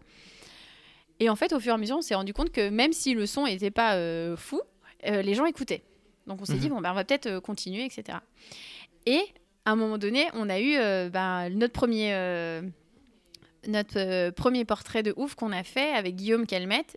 Et en fait, à la base, c'était pas prévu de faire des portraits. On s'est dit, bah, ouais, lui, il faut qu'on l'interviewe. je pense que ça va être un super moment. Et en fait, on a fait évoluer le podcast comme ça. Et au fur et à mesure, voilà, on rajoute des formats. Là, on, fait aussi des histoires de trail parce qu'on aime bien aussi raconter euh, des petites histoires sur le trail euh, qui sont un peu plus courtes que les, que les interviews. Et voilà, en fait, ça, ça évolue en fonction de nos envies et de ce qu'on qu'on voit par rapport à, à, ce que les gens écoutent. Vous faites des lives aussi si Ah oui, oui, j'ai oublié. j'ai oublié, effectivement. J'ai oublié. On a fait des lives pendant le, le deuxième confinement euh, mhm. sur des thématiques. Euh, particulière parce que euh, c'est des choses qu'on aborde sur des qu'on abordait sur des articles euh, c'est des choses c'est des questions qu'on avait envie de traiter avec des personnalités voilà du trail ou même des, des professionnels même et on, donc on a fait des lives et après on s'est dit bah on va on va un peu creuser ça et on va en proposer de manière un peu plus récurrente. Et donc, c'est ce qu'on fait là depuis quelques mois avec notre podcast. Et on essaye ben, aujourd'hui dans d'en vivre parce qu'à la base c'était du temps, euh, enfin la plupart du temps c'est de la passion, hein, on est d'accord ah Oui, je te confirme. Et, euh, et, après on se dit, ben, à un moment donné, peut-être qu'il va, il faut essayer de, de, faire vivre ce podcast parce que c'est du temps de montage, c'est du temps de préparation d'interview. Enfin, je, ça, je te, je te l'apprends pas, Nicolas, mais, mhm. mais voilà, il y, y, a tout ça derrière. Donc on s'est dit, euh, ça serait peut-être bien d'essayer de, de, le faire, de faire vivre ce podcast. Et donc on a, on a proposé ces contenus un petit peu plus exclusifs à, à l'abonnement. Donc voilà, aujourd'hui, on essaie de, lancer ça depuis quelques mois et ça commence à, marcher. Très bien. Bon, mais c'est chouette. Euh, quelles difficultés euh, principales euh, vous rencontrez dans, dans l'élaboration et, dans la, et dans la création de ce podcast dans les premiers temps? C'est plutôt technique, plutôt le faire connaître? Au début, c'est ça. Alors, au début, c'est technique. Alors, effectivement, le faire connaître, ça, c'est, c'est, effectivement, ça, c'est un sujet à part entière. Mais mhm. euh, la technique, euh, au début, tu apprends. Alors, alors, il y a la technique de montage, il y a la technique euh, du matériel que tu utilises. Et après, il y a la technique de comment tu interviews. Parce mhm. que, alors, je sais pas comment toi tu le vois, mais au début, j'avais l'impression d'être ultra hésitante, de pas forcément avoir tout le bon vocabulaire, etc. Même, même les E qu'on a à répétition. Bah, au fur et à mesure, tu te rends compte que tu les, tu les enlèves. Et Moi, je ne sais pas, euh, j'ai suivi une formation de deux ans et demi euh, pour être fort en interview. Non, c'est pas vrai. Non, non, je, fais ça absolument au feeling. Et des fois, je me réécoute et je pleure un bon coup, et puis après, je recommence. Voilà. Ouais, c'est ça, Et en plus, on est d'autant plus exigeant avec soi-même qu'on se dit, mais c'est pas possible. On peut pas dire euh, ce mot 12 000 fois, etc. Donc, il y, a des choses que, que je pense qu'on apprend sur le tas. Euh, mais, mais ouais, c'est plutôt la partie technique, technique de montage un petit peu. Et après, euh, trouver de temps en temps, au début, au début pardon, c'était c'était compliqué de- d'essayer de, d'aller chercher des gens à aller interviewer. Euh, parce que forcément, le podcast au début, ça parlait pas. Mais maintenant, j'ai l'impression que c'est rentré un peu plus dans le, dans le système. Et même, alors nous, on hallucine souvent quand, quand on a ça, mais on a des gens qui nous contactent pour faire des podcasts. Et on se dit, mais Mhm. Ok, c'est qu'à un moment donné, c'est qu'il y a de l'intérêt. Est-ce que tu as eu ton hater, toi, ou pas encore? Est-ce que vous avez votre hater ou toujours pas? Euh, je ne sais pas. Alors tu sais, c'est vrai que je, j'ai- non mais j'ai- en fait j'ai j'ai, euh, je- sûrement, sûrement, malheureusement, je, Parce je que ne moi, sais pas. j'ai Et- officiellement un hater. Je Ah, suis ah euh, mince. ravi. Ah mais, ah mais alors, euh, alors tu sais quoi? C'est que c'est que t'as réussi, tu vois? Et, c'est là où peut-être que, que- mais euh, mais pff, c'est vrai que tu peux malheureusement tu pourras jamais plaire à tout le monde, mais euh, mais du coup il, te- il te met quoi? Il te met des commentaires horribles Ah, ou il troll, il troll, il troll, il se régale. Mais c'est pas grave, on le salue, on le salue. Euh, il, il Ah, troll, il se Alors, régale. mais attends, je ne suis pas, je ne suis pas sûre qu'il écoutera jusqu'à là. Il faudrait peut-être lui faire un premier message au, dé- au début du podcast. non, mais c'est c'est vrai que malheureusement, quand tu crées des trucs, tu as toujours des, des personnes qui vont critiquer et euh, malheureusement, bah, ça fait partie de, de la vie. euh, Enfin, mais je suis sûre que cette personne, tu vois, si elle te croise en vrai, jamais elle te le dira ça, tu vois Ah, bah ça, j'en suis parce que c'est euh, c'est c'est difficile en fait c'est difficile de dire des choses dures hein. je sais pas quels, Mhm. quels sont ces mots mais c'est difficile de dire des choses dures quand on est face à face Ouais, je te confirme. Je pense Donc, pas qu'il. euh, voilà, on l'embrasse, on le salue. Euh, Qu'est-ce que ça vous apporte ouf euh, dans votre entreprise? Euh, alors moi il y, a- il y a un truc ça m'a fait rire alors c'est une anecdote tu vois ça date ça date parce que c'était il y a il y a deux ans je, je participe aux 90 km du Mont Blanc donc d'ailleurs c'est la dernière compétition auquel j'ai participé de- depuis depuis et dans la, hum, la descente de cette, de, cette, euh, de cette course, la dernière descente, j'entends quelqu'un qui dit Ah, mais moi j'ai écouté, euh, j'ai écouté un, bri- un briefing de course sur, ce, sur cette course-là. C'était. C'était Maud et Fred et tout. Et, et en fait, je, je suis. Alors, je sais plus si je suis derrière ou devant cette personne. Et en fait, je lui dis. En fait, on est en train de parler. Je lui dis, mais c'est c'est moi qui l'ai fait. tu vois, ça m'a fait trop rire. Je me suis dit, je me suis dit, en fait, cette personne écoutait et Ouais. elle ne savait pas qui j'étais, donc ça c'était assez drôle. Et ça l'a fait sourire et on a, on a, on a rigolé. Alors je me souviens plus de son prénom, mais, mais ça m'a vraiment fait sourire parce que je me suis dit, en fait, les gens écoutaient et. euh, bah, On peut dire ce qu'on veut, mais ça doit faire plaisir quand même. Moi, ça m'est jamais ça arrivé. fait-. Ah oui, ça fait plaisir. non, mais c'est vrai que ça fait plaisir. Mais parce qu'en fait, la partie podcast, comme tu, tu vois pas les gens, tu les Ouais. imagines d'une te- telle, telle manière, etc.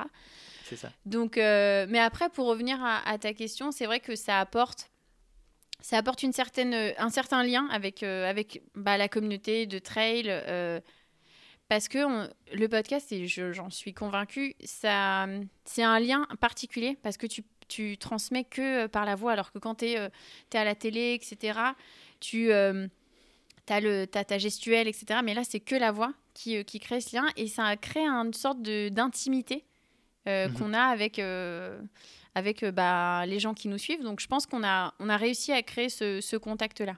Et euh, au niveau plus euh, mercantile, on va dire, euh, est-ce que tu penses que ça a un vrai impact au niveau client? Vous en parlez d'ailleurs de Trails of World, de, de tous vos projets dans le, dans le podcast Ouf ou pas du tout? Il me alors semble on pas. essaye. Alors au, dé- au départ, on l'a pas fait. Au départ, on Mhm. l'a pas fait parce qu'en fait, on on l'a pas, on pas pris comme ça. Et en fait, au fur et à mesure, on l'a fait. Donc on en a, euh, on en a parlé. On a parlé des événements qu'on organisait. On a, hum, on a fait, euh, on en parle euh, dans, on en a parlé d'ailleurs dans une interview qu'on a fait euh, sur sur des questions que les gens voulaient nous, nous, nous poser pour aussi un peu connaître qui était derrière, euh, Mhm. derrière ouf. Euh, après, en apport de clients, je ne sais pas parce que euh, je suis pas, je vais pas dire euh, honnêtement, je pense pas que les gens soient venus spécialement parce qu'ils ont entendu ouf. Mais peut-être, tu vois, ça, ça serait, ça serait à, à- à creuser. Mais je pense que les gens, en tout cas, euh, personnifient plus qui, euh, qui sont euh, Maud et Fred dans, euh, voilà, dans, dans la vie à côté. euh. Mais Mhm. après, aujourd'hui, ce qu'on fait, c'est que comme on crée des abonnements, là, on essaie de le faire vivre par rapport à la création de contenu. c'est là où, Mhm. où ce qu'on essaie de, de, de- de mettre en avant. Vous commencez à avoir une bonne place aujourd'hui dans le milieu du trail running. hein. On vous voit apparaître beaucoup euh, dans, les, différents articles des magazines, euh, sur, euh, sur les sites internet et tout. Ça, doit faire plaisir, non, j'imagine? Oui, oui, alors bah, je ne veux pas dire le, contraire, c'est sûr. Après, voilà, cette, année, cette année, on va dire qu'elle était un peu, spéciale. Enfin, voilà, l'année 2020-2021, là, le début. Ça, ça a retardé tout ça, mais, mais oui, effectivement, euh, je, je peux dire qu'au début, quand on contactait les gens, c'était compliqué. hein. Euh, il fallait, quand on envoyait des messages, je m'en souviens. euh, J'envoyais des messages en disant bonjour, on est une petite agence, est-ce que vous voulez être partenaire avec nous? Je peux dire que j'ai eu très peu de réponses. Et puis au fur et à mesure, Mhm. c'est ce que je disais tout à l'heure, il faut, il faut gagner la confiance. Les gens en fait sont, se sont ouverts et, et on, on se sont dit ah ok, s'ils sont là, si ça fait un an, deux ans qu'ils sont là, bah, peut-être qu'il va falloir euh, les écouter.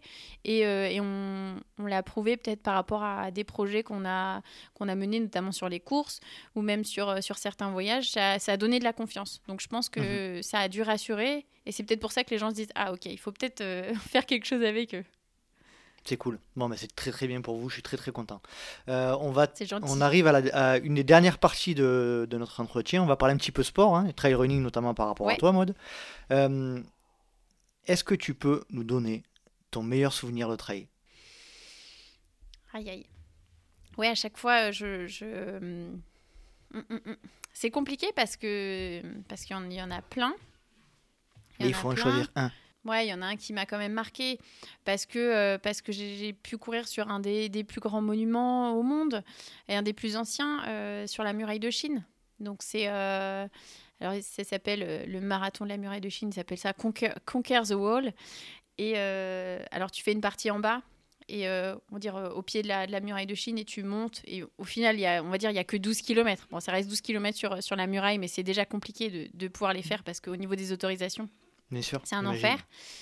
Mais le, la joie que tu as d'être sur ce, ce, comment dire, ce, ouais, ce monument qui fait des kilomètres de long.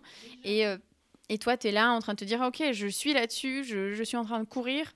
Euh, en plus, à ce moment-là, il faisait super beau, il n'y avait aucun nuage, aucune pluie. Enfin, vraiment, c'était, c'était un moment, euh, encore une fois, hors du temps. Et, euh, et j'ai eu la chance d'avoir un ami qui m'avait rejoint d'ailleurs pour, pour cette course pendant mon voyage. C'était pendant mon tour du monde entre 2015 et 2017. Et euh, en fait, il avait une mission à, à Shanghai. Il me dit Bon, bah, je viens à Pékin, je viens courir avec toi et, euh, et on va faire ce truc ensemble. Je dis Ouais, trop cool. Euh, et on part ensemble. Et euh, voilà, on passe ce moment, c'est juste génial. Sauf que lui, qui courait plus vite, m'attendait euh, beaucoup et il avait un avion à prendre. Donc à ce moment-là, lui, il se dépêche. Il me dit Bon, là, euh, au bout de peut-être 23 km, il me dit Bon, bah, Maud, je peux pas rester. il va falloir que je, trace parce que j'ai cet avion à prendre. Moi, je dis Bon, bah, ouais, vas-y. Et donc, moi, je continue, je passe, je fais, je fais mon petit bout de chemin, mon allure, je rencontre. comme d'habitude, j'emmène toujours, j'arrive à trouver un compagnon de route ou, ou, une compagne de route. Et là, c'était un compagnon, c'était. Euh, quelqu'un qui avait déjà fait d'ailleurs des, Ironman et qui me qui m'aide un peu, il me donne des trucs de sel parce que ça commence à être compliqué, etc. Et puis on discute.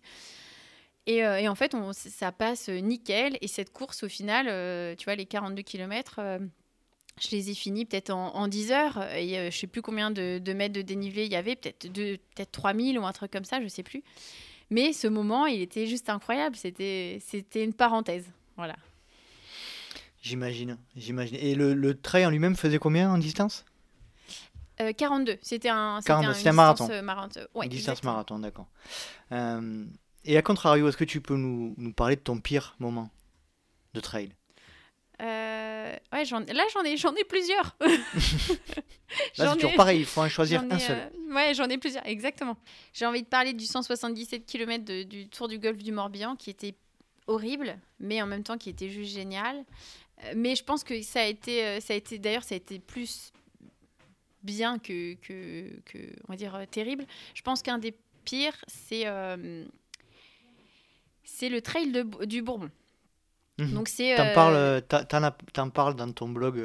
Ouais, il me semble, exactement, c'est ça. C'est euh, en fait c'est après d'ailleurs c'était après c'était deux mois après ou trois mois après le, le, le tour du golfe du Morbihan donc 177 km j'en j'en ai chié mais je l'ai fini et en fait bah, là euh, là il y a une une fausse euh, confiance en, en soi qui s'installe en se disant Ok, j'ai fait 177 km, je peux faire un 110 km à La Réunion avec 6000 mètres de dénivelé, les doigts dans le nez. Ça oui, passe. oui, oui, ça passe. voilà, ça c'est ça c'est le tu vois c'est c'est l'ego qui, qui, qui parle et qu'il faut jamais écouter. Et d'ailleurs, euh, pour moi, ça a été une, une bonne remise en question et, et, et d'autant, enfin, je pense d'ailleurs, j'en suis contente d'avoir vécu ce, moment terrible. Et donc, je m'inscris. Enfin, j'arrive à récupérer un dossard parce que quelqu'un n'y participe pas, parce que normalement, c'était impossible.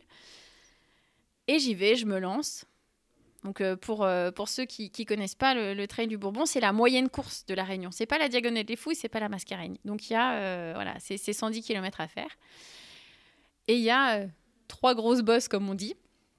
Donc, euh, on passe par les trois cirques, on monte jusqu'à jusqu'à au refuge du Piton des Neiges. Donc là, euh, c'est les deux premières heures. On va dire que ça va, c'est tranquille. Voilà.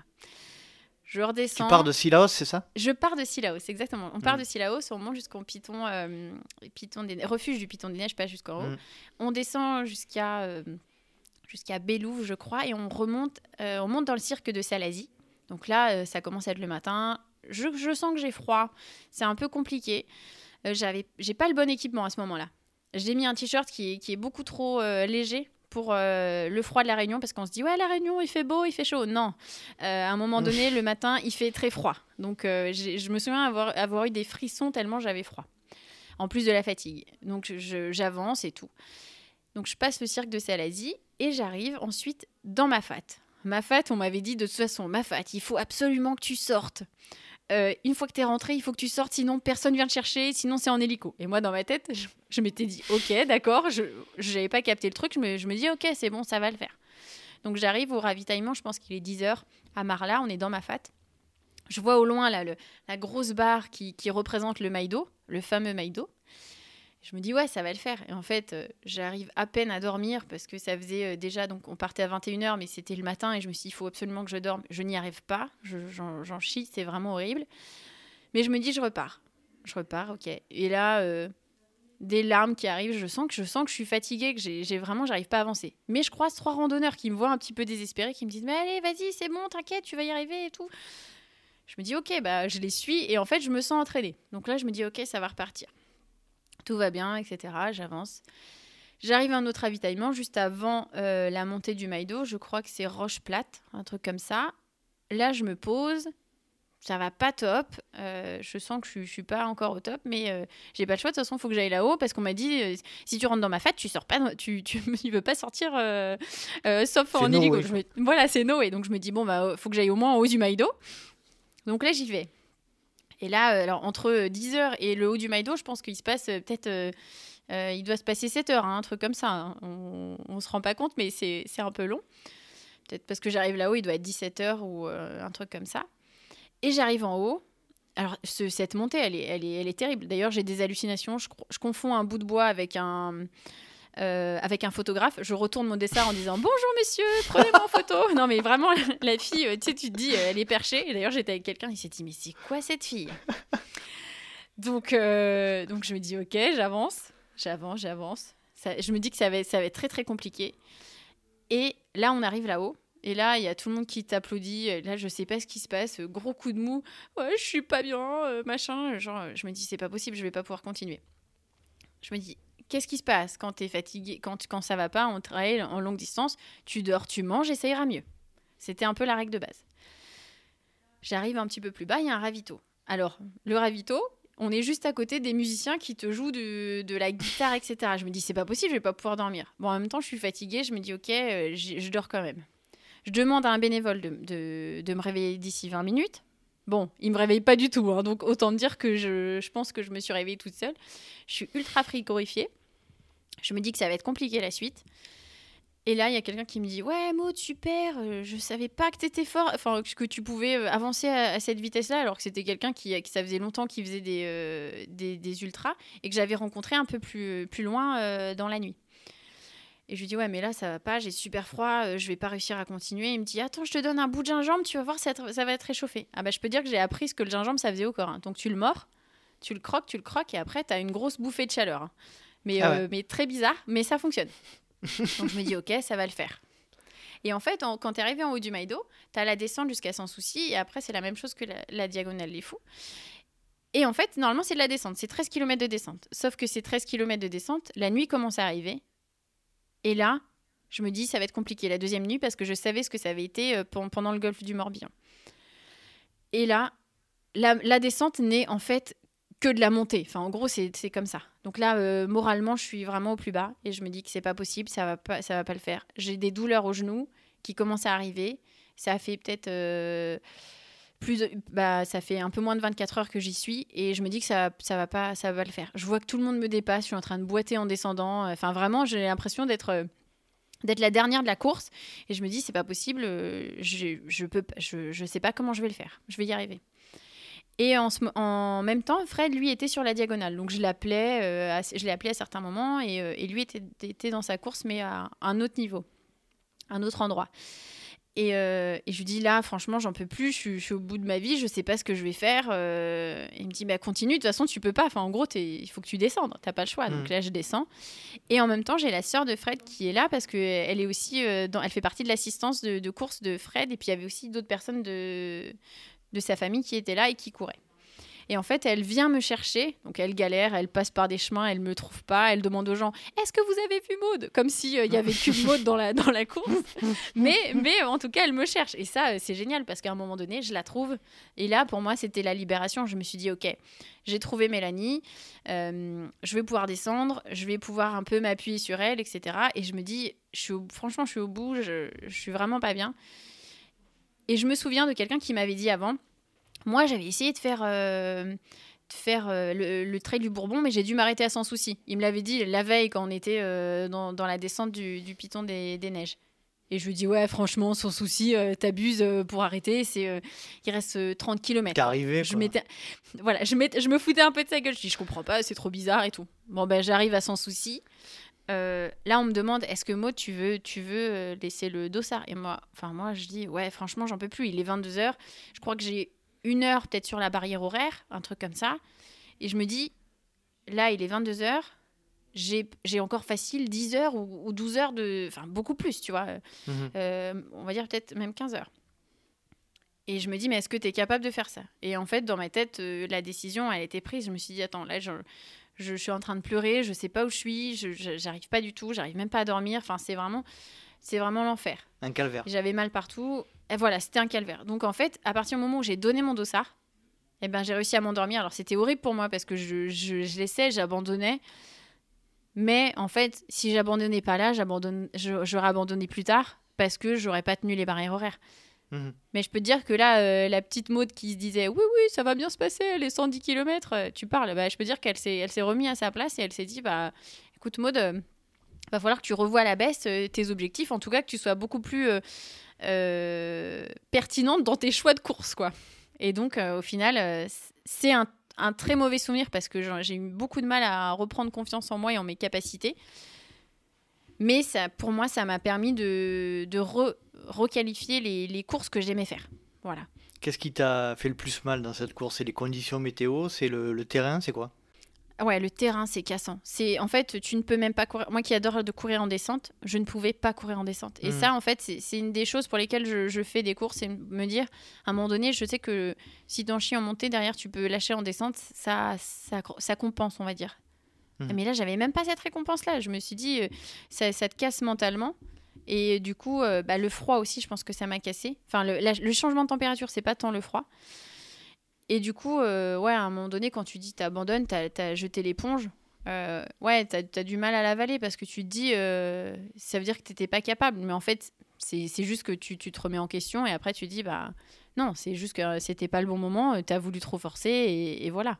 Très bien. Bon, mais bel, euh, beau récit de course euh, qui s'est mal terminé malheureusement pour toi. Mais bon, sans, sans, sans bobo, Ouais. ça t'avais pas de grosses blessures, j'imagine. Non, après, j'ai eu, du, j'ai eu du mal à courir, j'avais mal aux genoux. Enfin, j'ai eu mal Mhm. aux genoux pendant, pendant un petit temps. Mais, euh, mais parce que j'avais, j'avais, j'avais surentraîné la, la, j'avais, ouais, la machine. un moment- Mhm. Mm, C'est ça, sursollicité, tout à fait. Mhm. Ok, euh, on arrive tranquillement à la fin de notre entretien. Euh, qui tu souhaiterais euh, entendre dans le podcast? Euh, c'est une bonne si je, question. euh, si je peux me permettre, est-ce que tu peux me conseiller une, une voix féminine?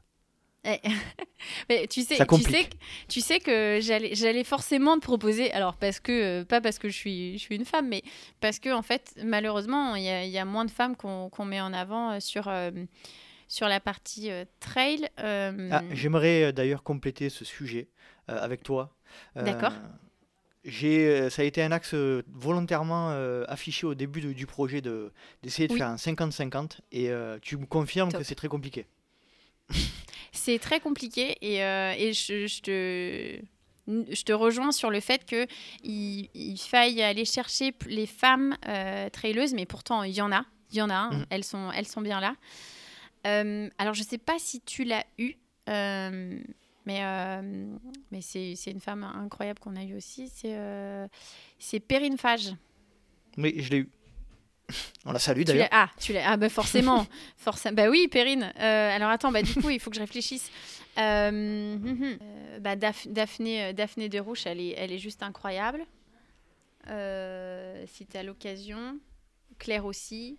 Ouais, je- ouais, Claire, ça serait cool. Serait. Claire, Claire, Claire, est-.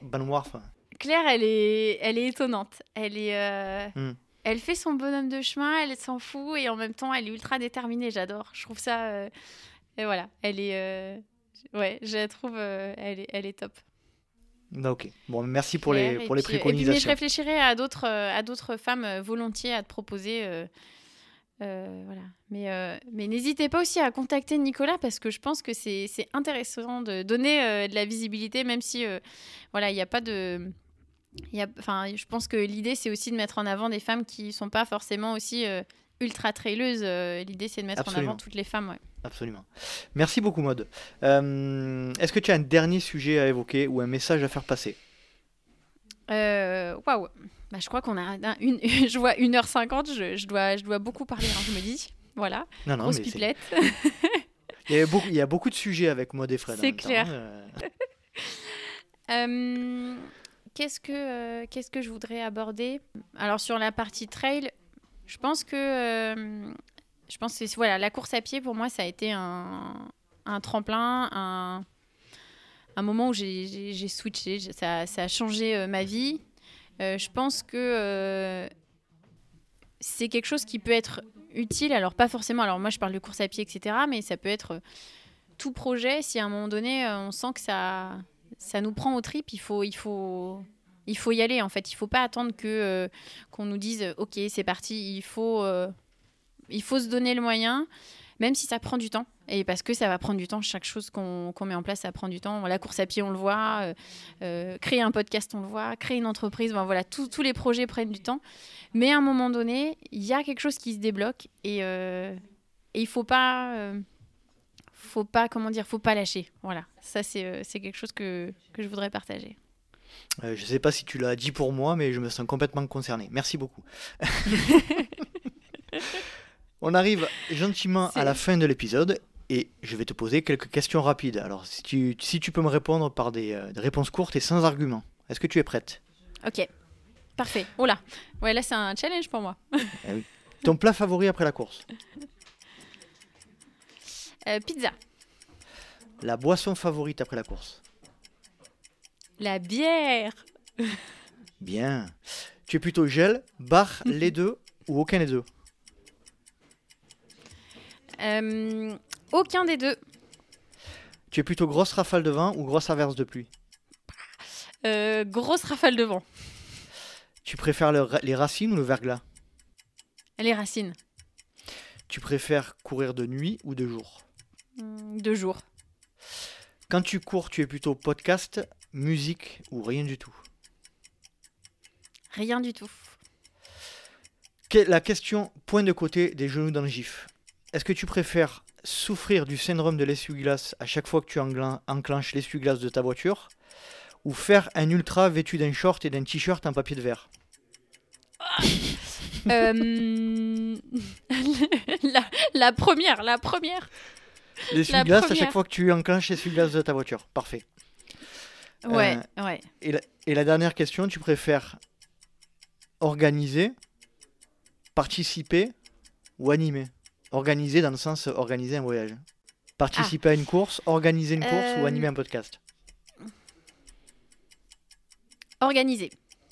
Organisé. Bon, mais c'est cool. Mode, je te remercie énormément pour ces plus de 1h50 passées ensemble. C'était euh, c'était chouette. J'espère que ça t'a plu. Ouais, c'était c'était très chouette. C'est c'est bizarre en fait d'être de l'autre côté du vu? du Ça fait drôle, hein. podcast. ouais ouais, ça fait drôle ouais. ouais. Mais C'est c'était cool. c'était très bien. Bah merci en tout cas euh, de, de ton temps. Il n'y a pas de souci, tu passeras un grand bonjour à Fred de ma part, même si on ne se connaît pas, euh, par l'intermédiaire du podcast, on, se- on- je, co- je- je connais sa voix, donc tu lui passeras un grand bonjour. Et puis je vous souhaite tout le meilleur pour la suite, et puis pour tous vos projets, et puis qu'on vous retrouve de plus en plus euh, dans le milieu du trail euh, pour, pour tout ce que vous faites. Bah merci à toi de, de prendre le temps de de bah, de m'avoir écouté et de m'avoir posé ces questions. C'était avec grand plaisir. Merci énormément, Mode, je te souhaite une bonne journée et à très bientôt. Ciao. Salut Et voilà, cet épisode est à présent terminé. J'espère que vous avez apprécié euh, la compagnie et le temps passé avec Mode Depth. Et je le remercie de nouveau énormément de nous avoir rejoints sur le podcast. Si vous souhaitez rejoindre la communauté du LTP, rien de plus simple, il vous suffit de vous rendre sur les différents réseaux sociaux à Let's Try le podcast, que ce soit sur Facebook ou Instagram principalement. Vous pouvez également nous rejoindre sur la newsletter j'envoie tous les mois et qui contient les news du LTP. J'espère vous retrouver pour un prochain épisode et d'ici là n'oubliez pas, si vous pensez que c'est impossible, faites-le pour vous prouver que vous aviez tort. Salut salut